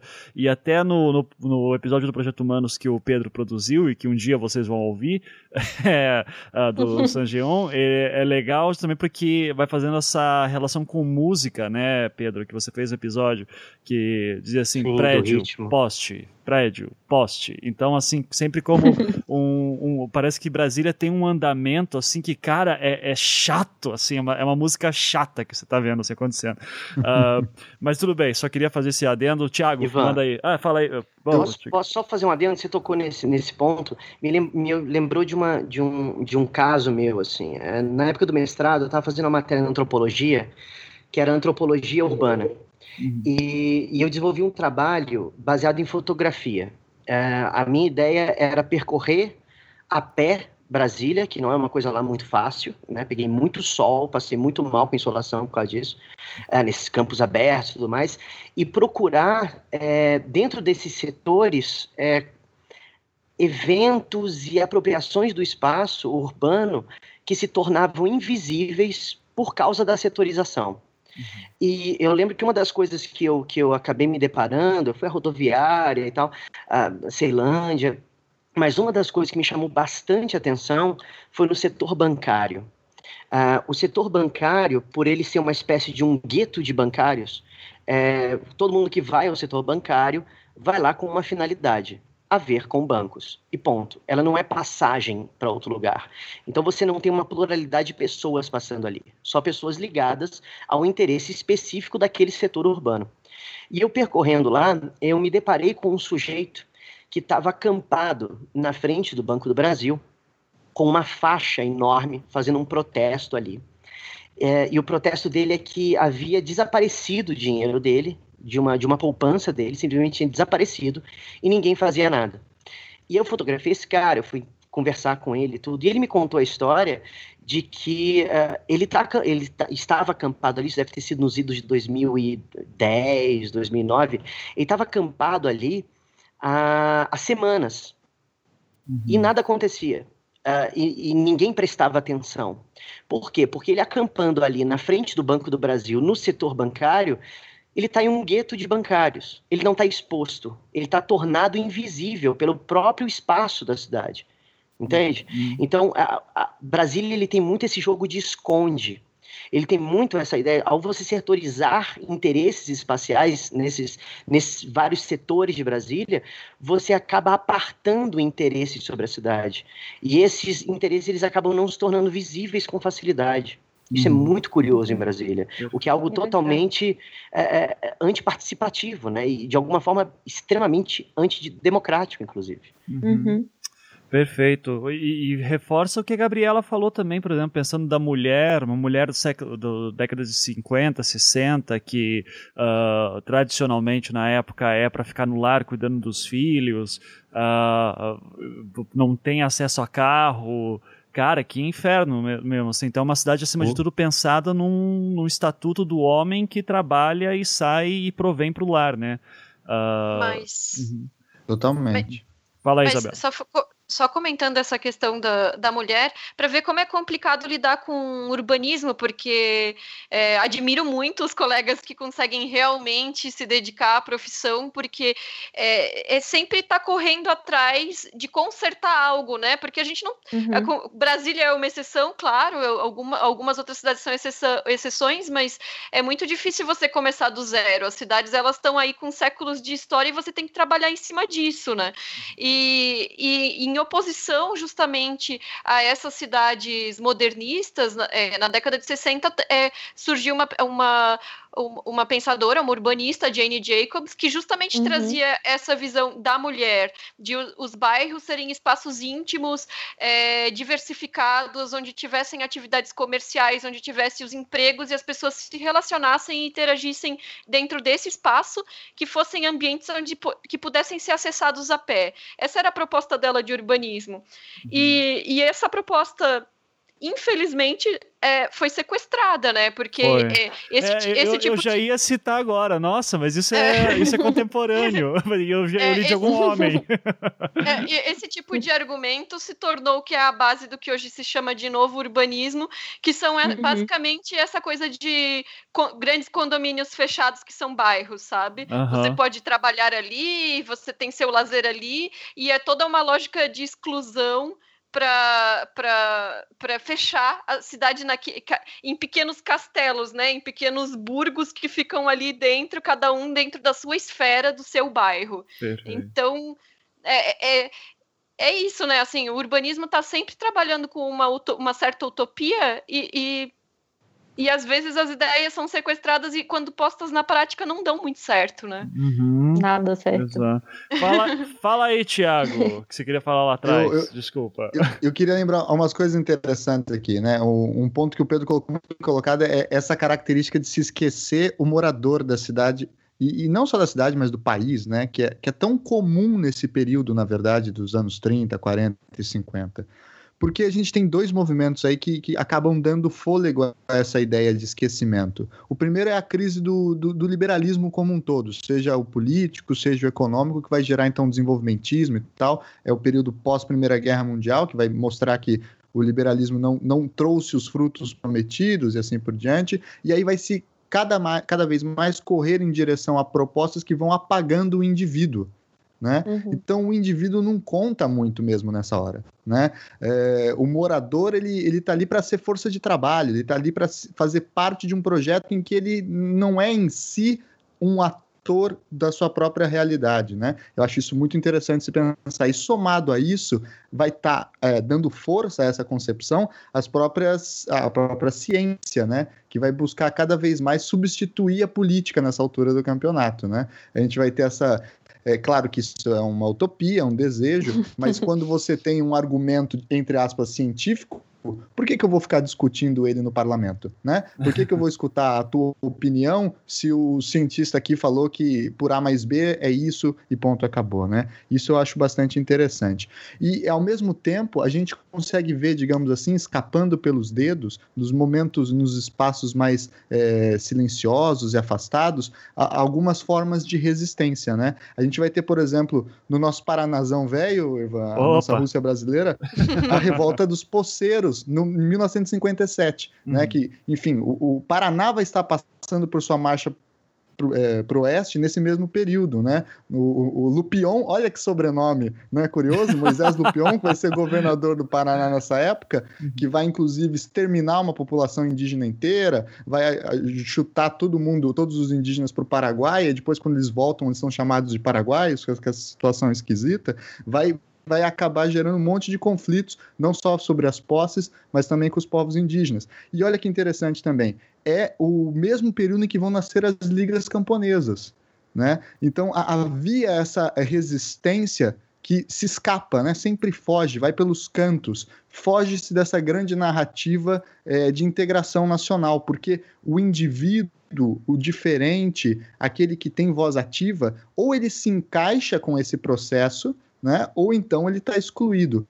Por isso que é interessante a gente ver esse, essa linha de continuidade entre é, esse período dos anos 30 do desenvolvimentismo, com, por exemplo, a ditadura militar em alguns dos seus projetos. A gente vê isso uhum. se manifestando. E o que nos dá calafrio é quando a gente vê, por exemplo, um regime democrático, sei lá se pode falar isso hoje em dia, né? por exemplo, a construção de Belo Monte, que não deixa de ser um exemplo dessa mesma lógica. Né? É curioso ver que o, o Partido dos Trabalhadores ele vai lá e, e, e faz exatamente aquilo que o, o, seu principal inimigo simbólico fazia, né? É, é, é muito duro uhum. a gente aceitar uma coisa dessa. Uhum, e, e, só para tocar num ponto é, específico do que a, a Gabriela e a Isabel falaram, como a mulher está sempre ferrada e sempre de lado nessas histórias, né?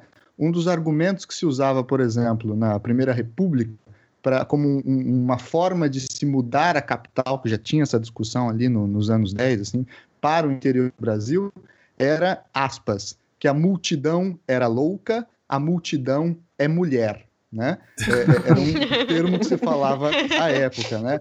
É, o, o, mesmo período também que vai dar a, a nós a memória de uma grande Berta Lutz, por exemplo, né? uhum. que é conhecida pela sua força no feminismo, né? na, na, Liga Feminista Brasileira, mas também é uma grande cientista, né? uma botânica, que estava por trás de boa parte da discussão do Código Florestal Brasileiro, da organização da natureza, dos recursos naturais. Então é, é interessante ver essas ambiguidades da, dos momentos históricos, né? Perfeito.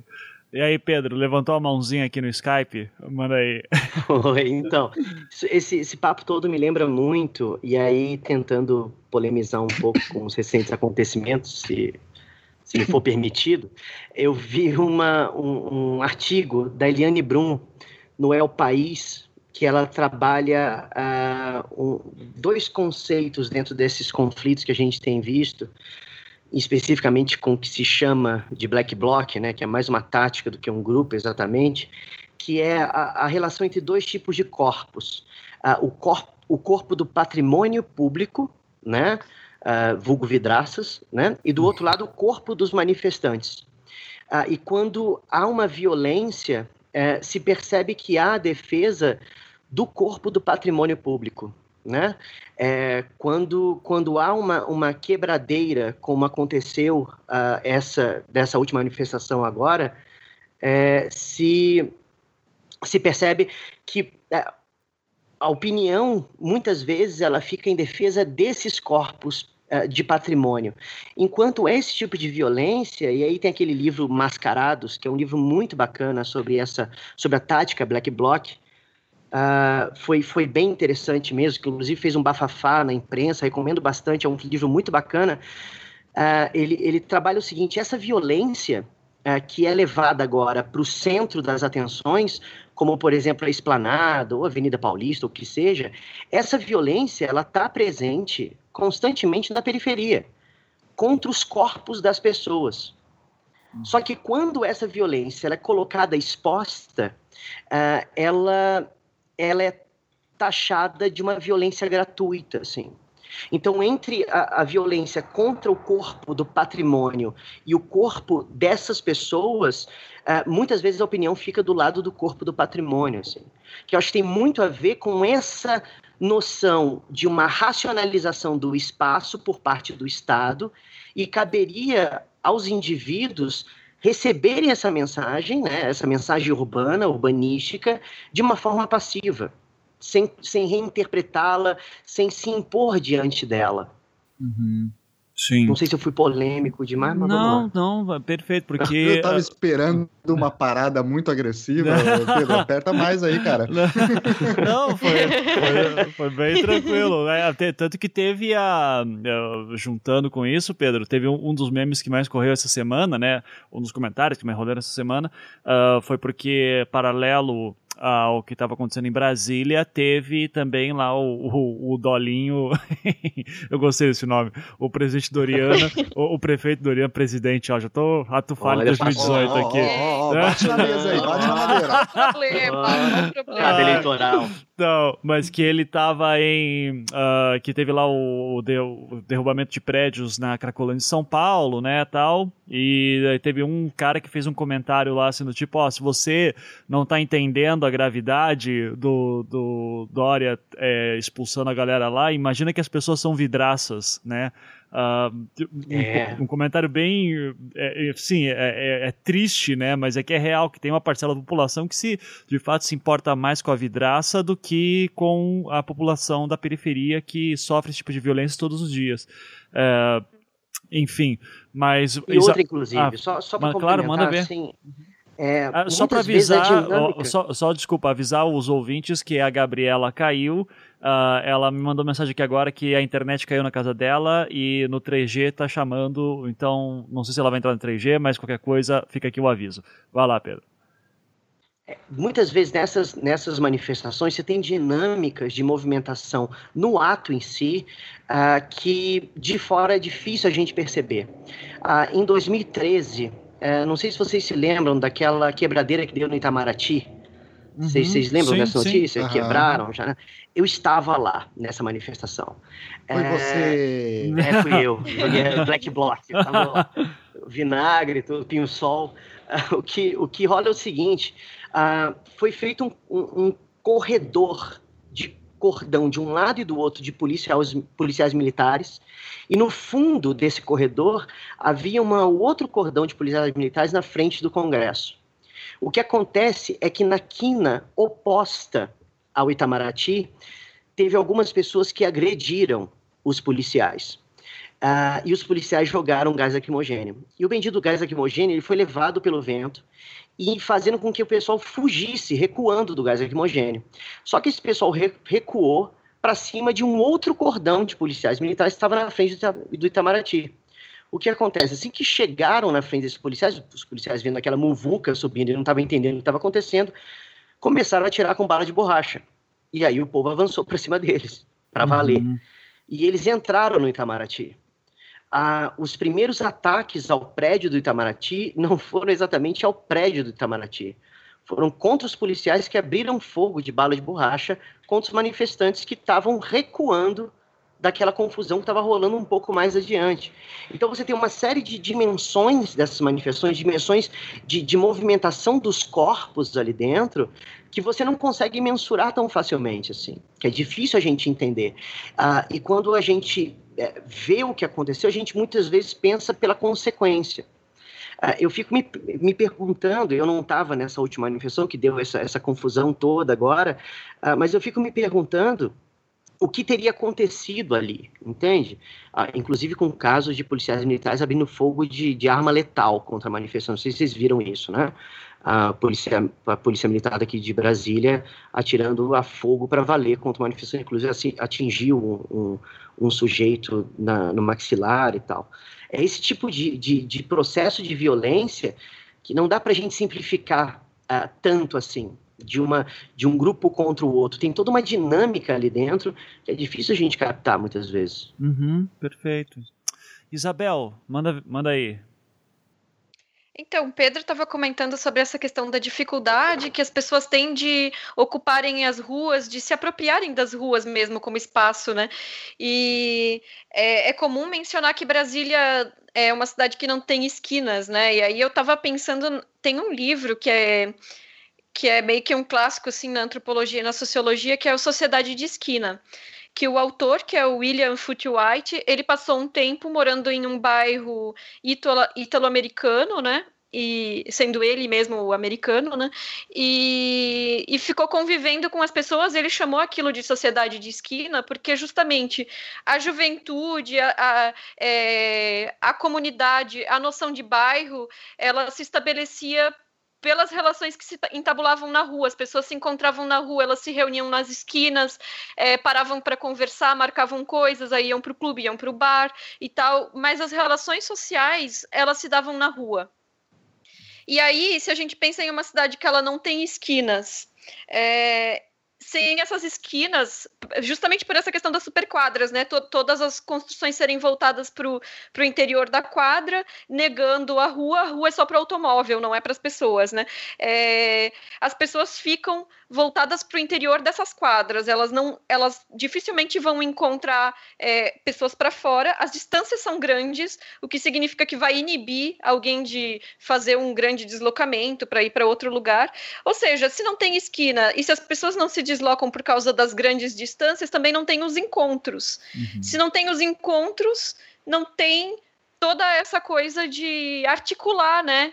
Articular as relações sociais, articular os movimentos, de é, se apropriar do, da cidade como um espaço com vida, né? E, e, mesmo se apropriar nesse sentido político, né? Porque se não tem articulação, também não tem articulação política na rua. Como ocupar as ruas se elas são inocupáveis, né? Exato. e, uhum. Então, é, Nesse sentido, eu não sei até que ponto é, é, proposital ou é um mero reflexo dessa utopia modernista que, que é, excluía a, a, rua, porque, inclusive, a palavra rua não é citada nenhuma vez no plano do Lúcio Costa, porque a ideia era justamente extinguir a ideia de uma rua como um local de, de encontro Uhum. Entende? Então, o, o, Lúcio Costa ele já trabalhava com essa ideia de que as ruas não existem.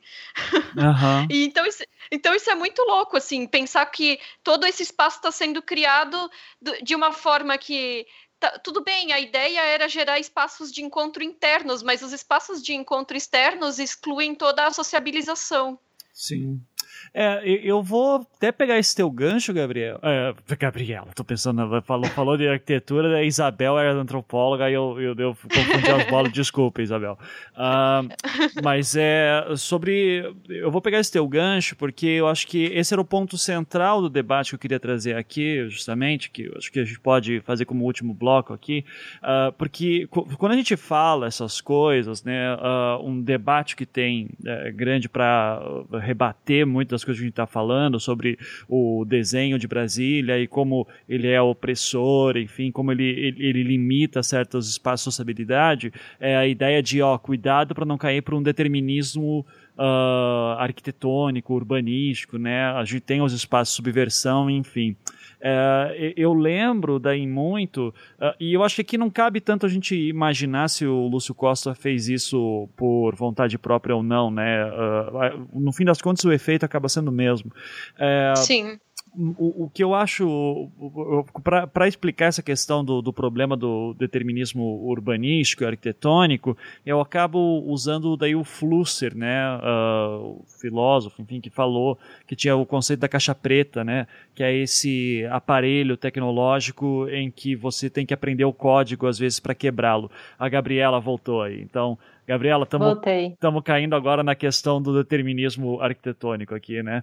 Uh, o, o Flusser tem essa ideia de que a caixa preta é, é como esse aparelho técnico, então tecnológico, em que você pode aprender o código para tentar é, quebrá-lo, né, para tentar subverter o código, mas para isso você tem que entender o código antes, né.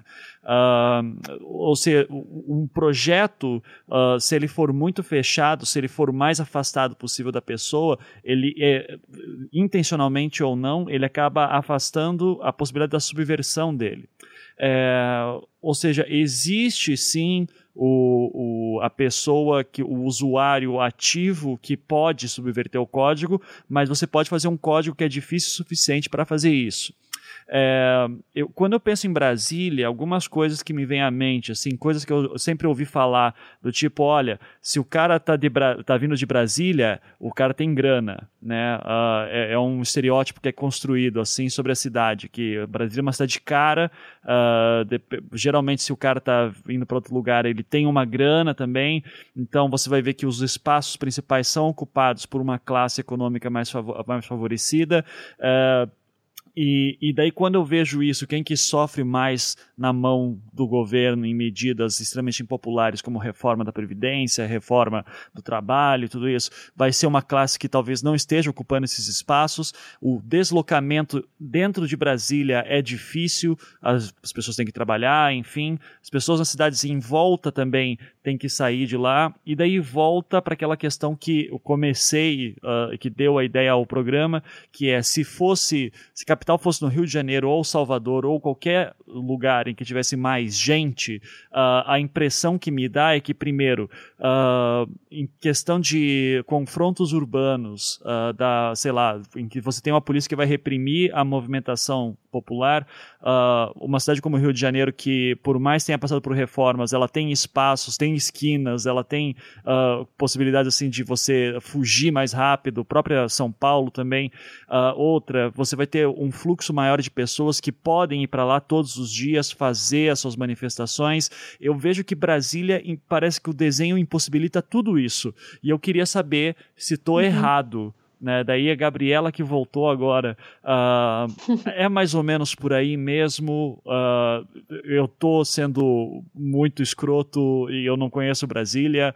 Uh, e, e, então, deixando a pergunta até mais simples, se, se eu pensar num sentido de que Uh, para fazer uma manifestação eficiente contra um governo, eu tenho que estar tá presente fazendo protestos todos os dias. É, eu não vou conseguir fazer, isso sempre, mas vai ter outras pessoas que vão estar lá amanhã, quando eu não puder ir. Brasília tem possibilidade de fazer isso? Que tipo de pessoas que vão em manifestações de fora de Brasília? Como é que é o acesso para isso? Olha, eu acho que essa sua leitura ela está muito certa do meu ponto de vista também, porque esses grandes protestos, como que teve agora na quarta-feira, que a gente viu, por exemplo, caravanas de ônibus chegando de outros estados, de outras cidades para vir participar do ato. E assim que o ato acaba, essas pessoas voltam para o ônibus e voltam para suas cidades. É, é, essa é a dinâmica das grandes manifestações quando tem grandes manifestações aqui. Porque quando a gente tem, por exemplo, manifestações que não envolvem outras cidades, onde está todo mundo manifestando, por exemplo, na sua cidade, como de 2013, por exemplo, que a gente não é por 20 centavos, né? Uhum. E a gente tinha muitos, muitos estudantes, principalmente, ocupando a esplanada nas primeiras vezes que tiveram as manifestações. E a gente cansa mesmo, porque é um espaço que não te dá nenhum tipo de apoio, você não tem um comércio para você ir ali fazer um xixi e voltar, para você passar mais tempo na manifestação, para comprar um salgado. Você não tem nenhum tipo de infraestrutura da cidade assim favorecendo para que você fique mais tempo nesse espaço. Como eu disse também, é um espaço muito aberto, então se o protesto é durante o dia, você vai ficar no sol o dia inteiro, vai chegar no fim do dia, você vai estar com insolação ali, morrendo de calor, cansado.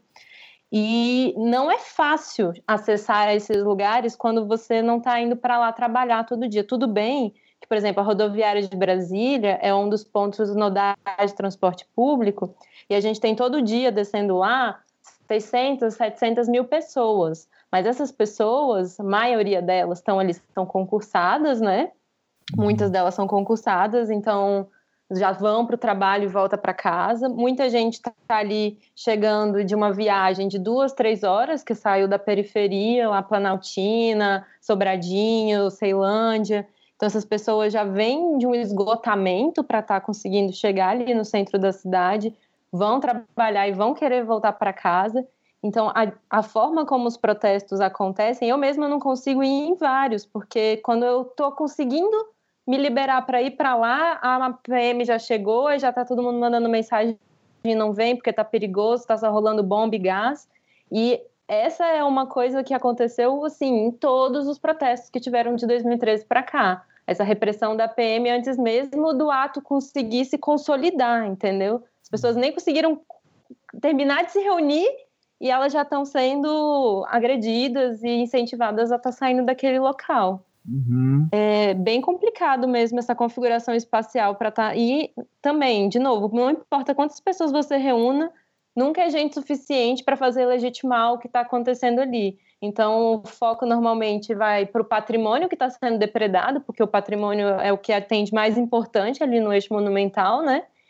Então, se você tem qualquer ação de vandalismo, todo o foco, inclusive da população de Brasília, vai para repreender essas pessoas que estão depredando do lugar. E não para dar legitimidade para quantas pessoas a gente conseguiu reunir ali naquele gramado uhum. em mais um dia de luta. Perfeito. Pedro, manda aí, você queria mandar. É, e é curioso como é que o espaço ele é desenhado para que nessas manifestações, eu não sei se essa é a intenção, mas o efeito é esse, como é que o espaço ele é desenhado para docilizar os corpos em uma manifestação, né, para você manter sob controle dentro de um limite. Ah, nessa, nessa sanha de setorizar a cidade, o setor para manifestação é o espaço à frente do Congresso Nacional. Para quem não é de Brasília e esteja ouvindo, aquela imagem daquele corredor de ministérios com aquele imenso gramado com o Congresso ao fundo aquilo pode parecer como um imenso campo gigantesco aberto. Ele é, mas se você parar para pensar, o espaço urbanístico para valer dali, o desenho dos passos que você pode dar, da sua deambulação ali dentro, aquilo é um imenso corredor. Que você tem a, a, a entrada nesse corredor a partir da rodoviária, segue pelo gramado no meio dos ministérios, aquele corredor de ministérios, e acaba no Congresso no fundo. As suas laterais, atrás dos ministérios, né, nas laterais desse corredor, a saída e a entrada é extremamente difícil. Então, uhum. uh, você fica preso entre duas saídas possíveis: a da rodoviária e a do fundo do Congresso, do outro lado. Nessas manifestações, Geralmente, quando tem uma manifestação uh, marcada, o primeiro ato da polícia, uh, da polícia militar, é interditar a região da Praça dos Três Poderes, que fica atrás do Isso. Congresso, na outra saída desse corredor. O que, que tem para lá da Praça dos Três Poderes? Você tem uma avenida que corta ela perpendicular, e para a esquerda é onde está o palácio da residência do presidente certo? Uhum. Essa saída do corredor ela fica resguardada, como se fosse uma saída de emergência do Palácio do Planalto e do Congresso para essa retaguarda que vai levar ao Palácio do Presidente. Os manifestantes eles entram pelo outro lado. E quando eles entram nesse corredor, eles ficam presos ali. Uh, apesar de ser um mega espaço, um espaço gigantesco, mas você fica preso ali. A sua única saída é, por um lado, atrás do Congresso, nessa, nessa área interditada, que é impossível você passar, e do outro lado, indo para a rodoviária, que é para onde geralmente se recua esses movimentos quando tem algum tipo de confronto. A lógica do espaço, então, é você docilizar uma manifestação. Quando uma manifestação sai do controle, é muito fácil contê-la porque você expulsa eles, é, os manifestantes desse espaço, né?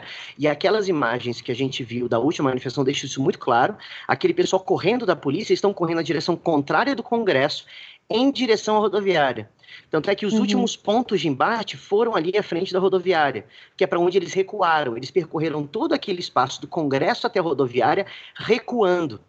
Então, no final das contas, uma manifestação ali, ela é uma manifestação, mas com um limite espacial imposto, entende?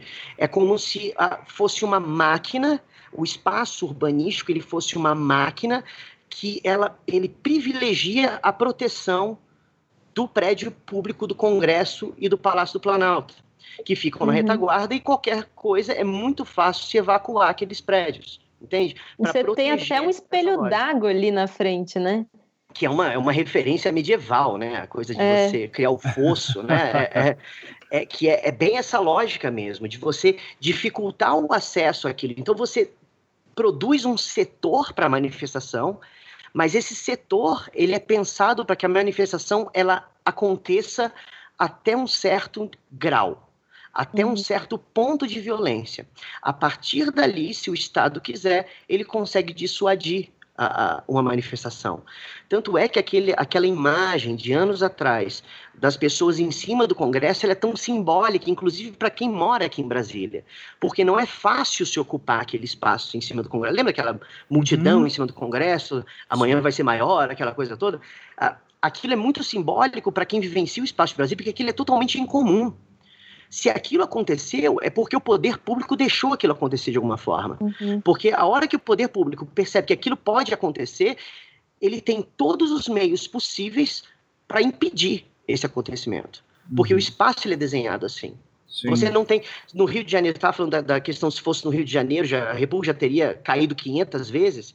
Uh, e acabou caindo 500 vezes ao longo da nossa história mas, né, mas uh, se você tem uma manifestação em uma avenida do Rio de Janeiro, tipo, sei lá, Presidente Vargas, uh, e a polícia entra reprimindo, você tem uma série de outras ruas para as quais essa manifestação pode, pode escoar e se reorganizar para depois voltar a presidente Vargas. Na esplanada isso não acontece, porque há só uma saída e uma entrada. A outra ponta do corredor ela fica bloqueada. Você não tem saídas laterais para o lado dos, dos ministérios. Entende?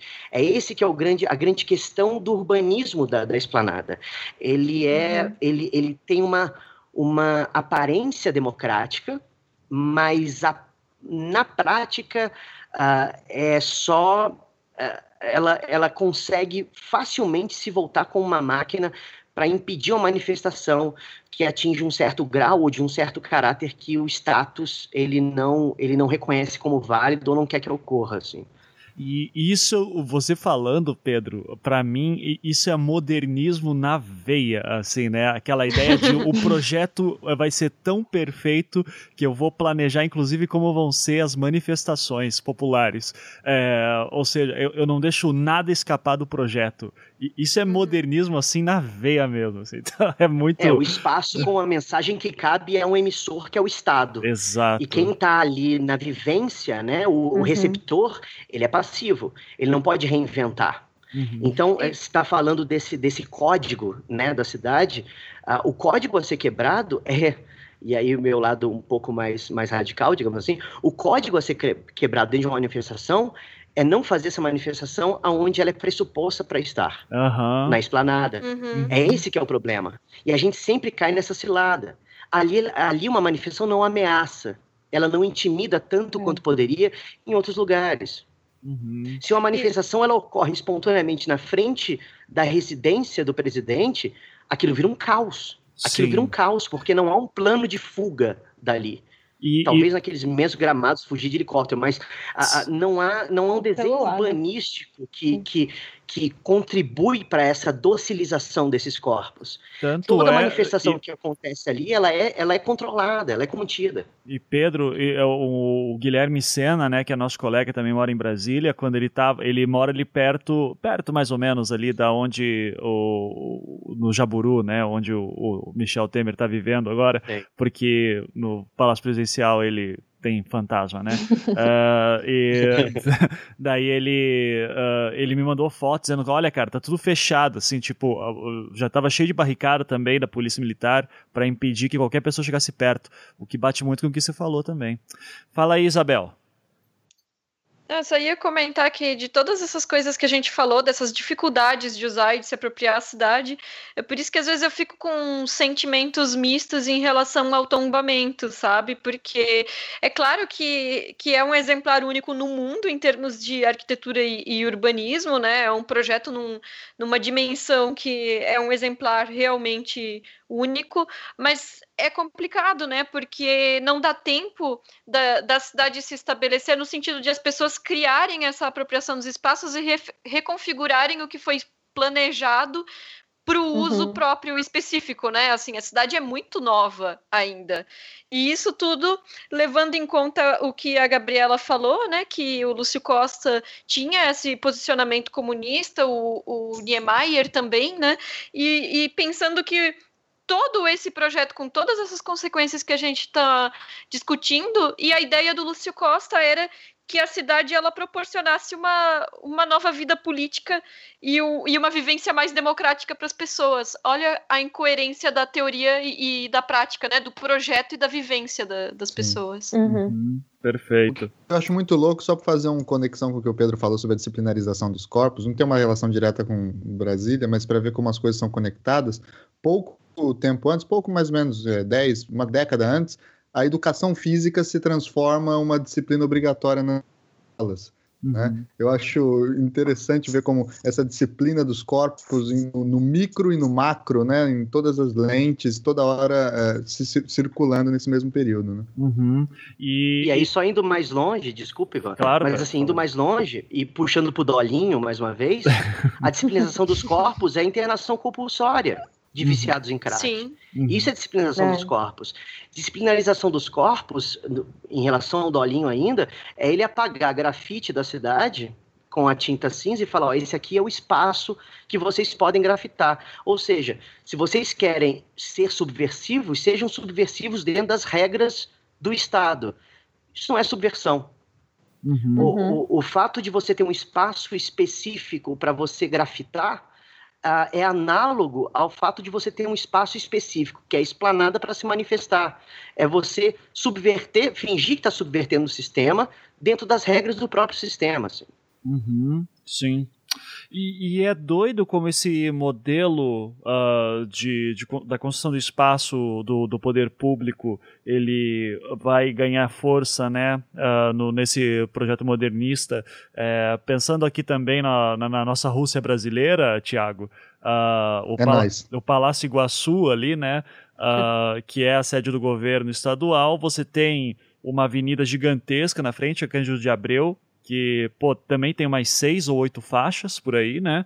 Uh, você tem rotatórias na frente, que é uma coisa que é incomum no centro da cidade, e espaço amplo, gigantesco também em volta do tipo que em 2013 também nas manifestações quando eu fui e o momento que a polícia chegou foi duas bombinhas de gás todo mundo embora assim correndo para tudo que é lado. É, com, porque você não tem muito para onde se, se fugir também nesse, nesse ponto. Difer e a prefeitura é ali do lado também a prefeitura anteriormente, salvo o melhor juízo, olha aqui, Opa. uh, era no, ali no, no Passo da Liberdade, né, Tiago? Você lembra? Cê, cê, cê Antigamente, essa... sim. Era. É, e, se eu não me engano, por um período também foi aonde a Câmara Municipal agora. Uh -huh. né? Que o Passo da Liberdade, daí é um prédio em estilo neocolonial, uh, numa praça em que você tem prédio pra cacete, um monte de esquina, então os, os espaços amplos são muito reduzidos. Uh, então, interessante uh, essa ideia, né, que uh, em primeiro momento, olha só, a gente vai criar um grande espaço amplo aqui para que as pessoas possam se manifestar, o Brasil inteiro pode vir aqui, só que na prática o que acontece é, é que você tem menos lugar para se esconder no caso de uma repressão policial, e, e no caso de Brasília, é muito longe para as pessoas irem, o Brasil inteiro não vai conseguir ir, e segundo, uh, mesmo que vá, não ocupa, cara, não, não, não enche. Então, é, é, de fato assim, impressionante ver como isso vai ganhar, inclusive em outros lugares menores. Uh, eu acho que assim, por mim, uh, eu só. que A gente já está com quase duas horas de gravação. Eu vou fazer uma última pergunta que eu vou querer, assim, tipo, respostas. Uh, não sei se a gente consegue ser muito rápido aqui. Mas que é o seguinte que eu, eu, fico imaginando uh, década de 50, Juscelino Kubitschek, né? Assim, ou se o Juscelino tivesse hoje, assim, tal, a capital ainda fosse no Rio e de repente alguém falasse, ó, oh, eu vou construir uma cidade no meio do nada. Uh, e, e, vai ser a nova capital do Brasil. Cara, a ideia me parece tão absurda, assim, que a, até hoje eu não consigo entender como é que a população brasileira aceitou isso. Daí a minha pergunta é, aceitou de boa? E da onde que veio essa grana? E eu vou mandar pro Pedro essa aí, que é o historiador de plantão. Eu, cara, porque é, é caro fazer cidade desse porte ainda, assim. Como, como é que foi? Adivinha como, né? FMI. é. Ah, e uma, e uma super, superfaturação impressionante, assim. É, é, Brasília foi extremamente superfaturada à época. Essa, essa relação é, entre política e, e, grupos econômicos que ainda bem que não existe mais, né? Mas é. Brasília, é. Brasília tem muito disso, assim. Mas de qualquer forma, a, a, na expectativa do, do Brasil, Uh, e aí, claro, a gente está pensando macroscopicamente, pode ser um pouco generalista demais, mas havia esse tom de otimismo em torno da ideia do desenvolvimentismo e tal. O próprio JK era uma figura uh, uh, extremamente popular à época, né?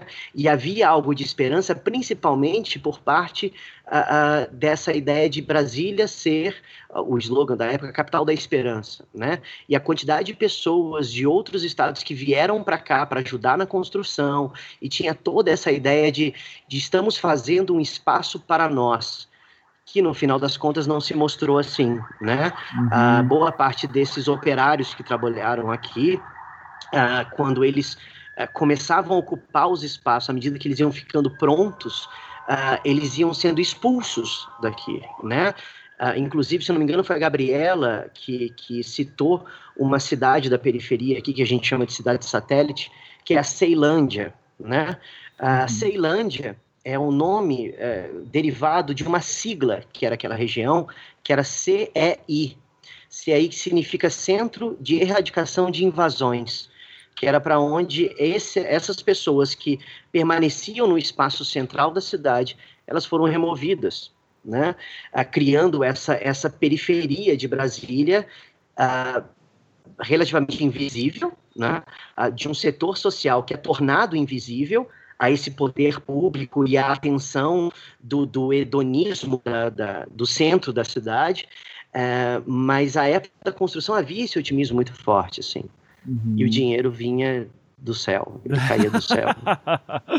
é, eu, eu... É, a grande dívida externa brasileira não só daí, mas tem em Brasília uma das suas grandes, um seus grandes marcos. É, não, e, e, também, assim, bater palmas nesse caso, ser aquela coisa de sempre ver, assim, cara, o, o Juscelino Kubitschek disse que ia construir uma capital nova e fez isso, cara, a gente mal conseguiu fazer é, o estádio de futebol. E ele convenceu o Congresso, cara. Sim. Então, isso... 50...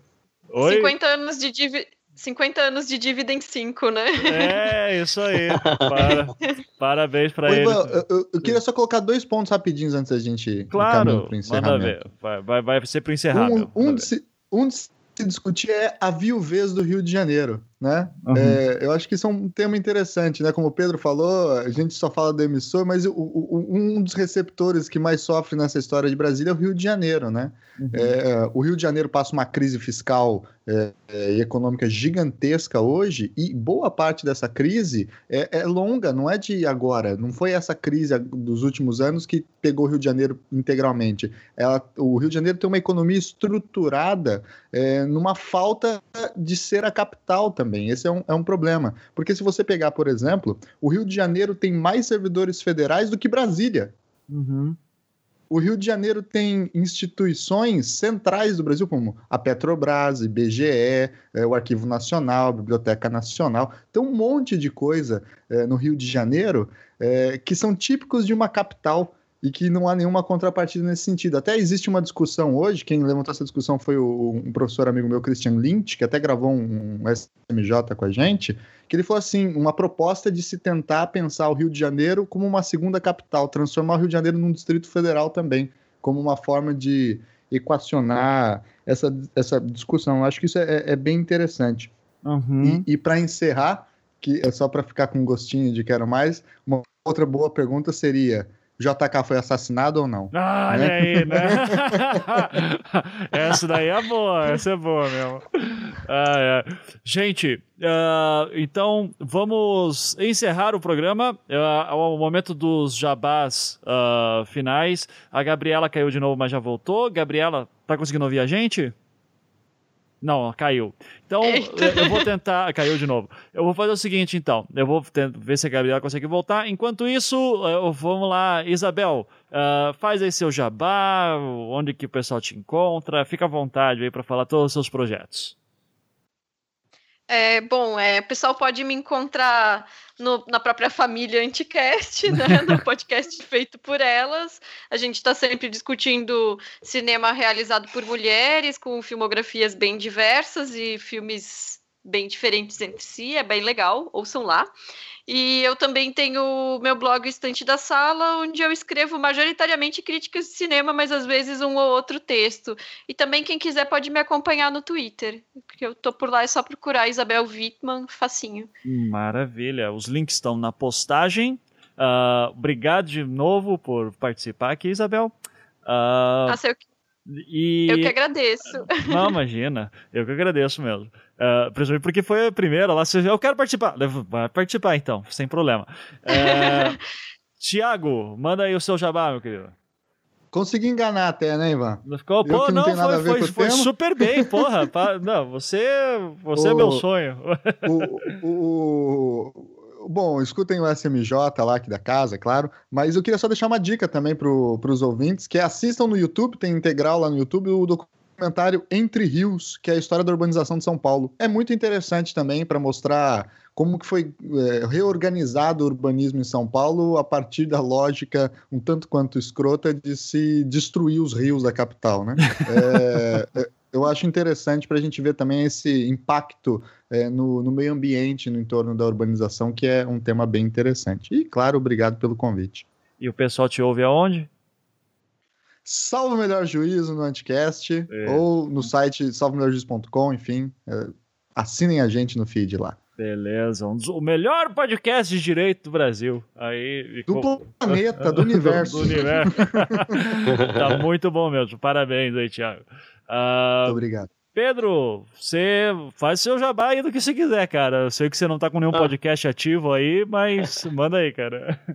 É, antes do, antes do mais, cara, eu queria elogiar o Thiago. Cara, eu sou fãzaço da SMJ, cara. Ô, louco, Excelente podcast. Quem não ouve, ouça, porque é incrível. Eu acompanho religiosamente.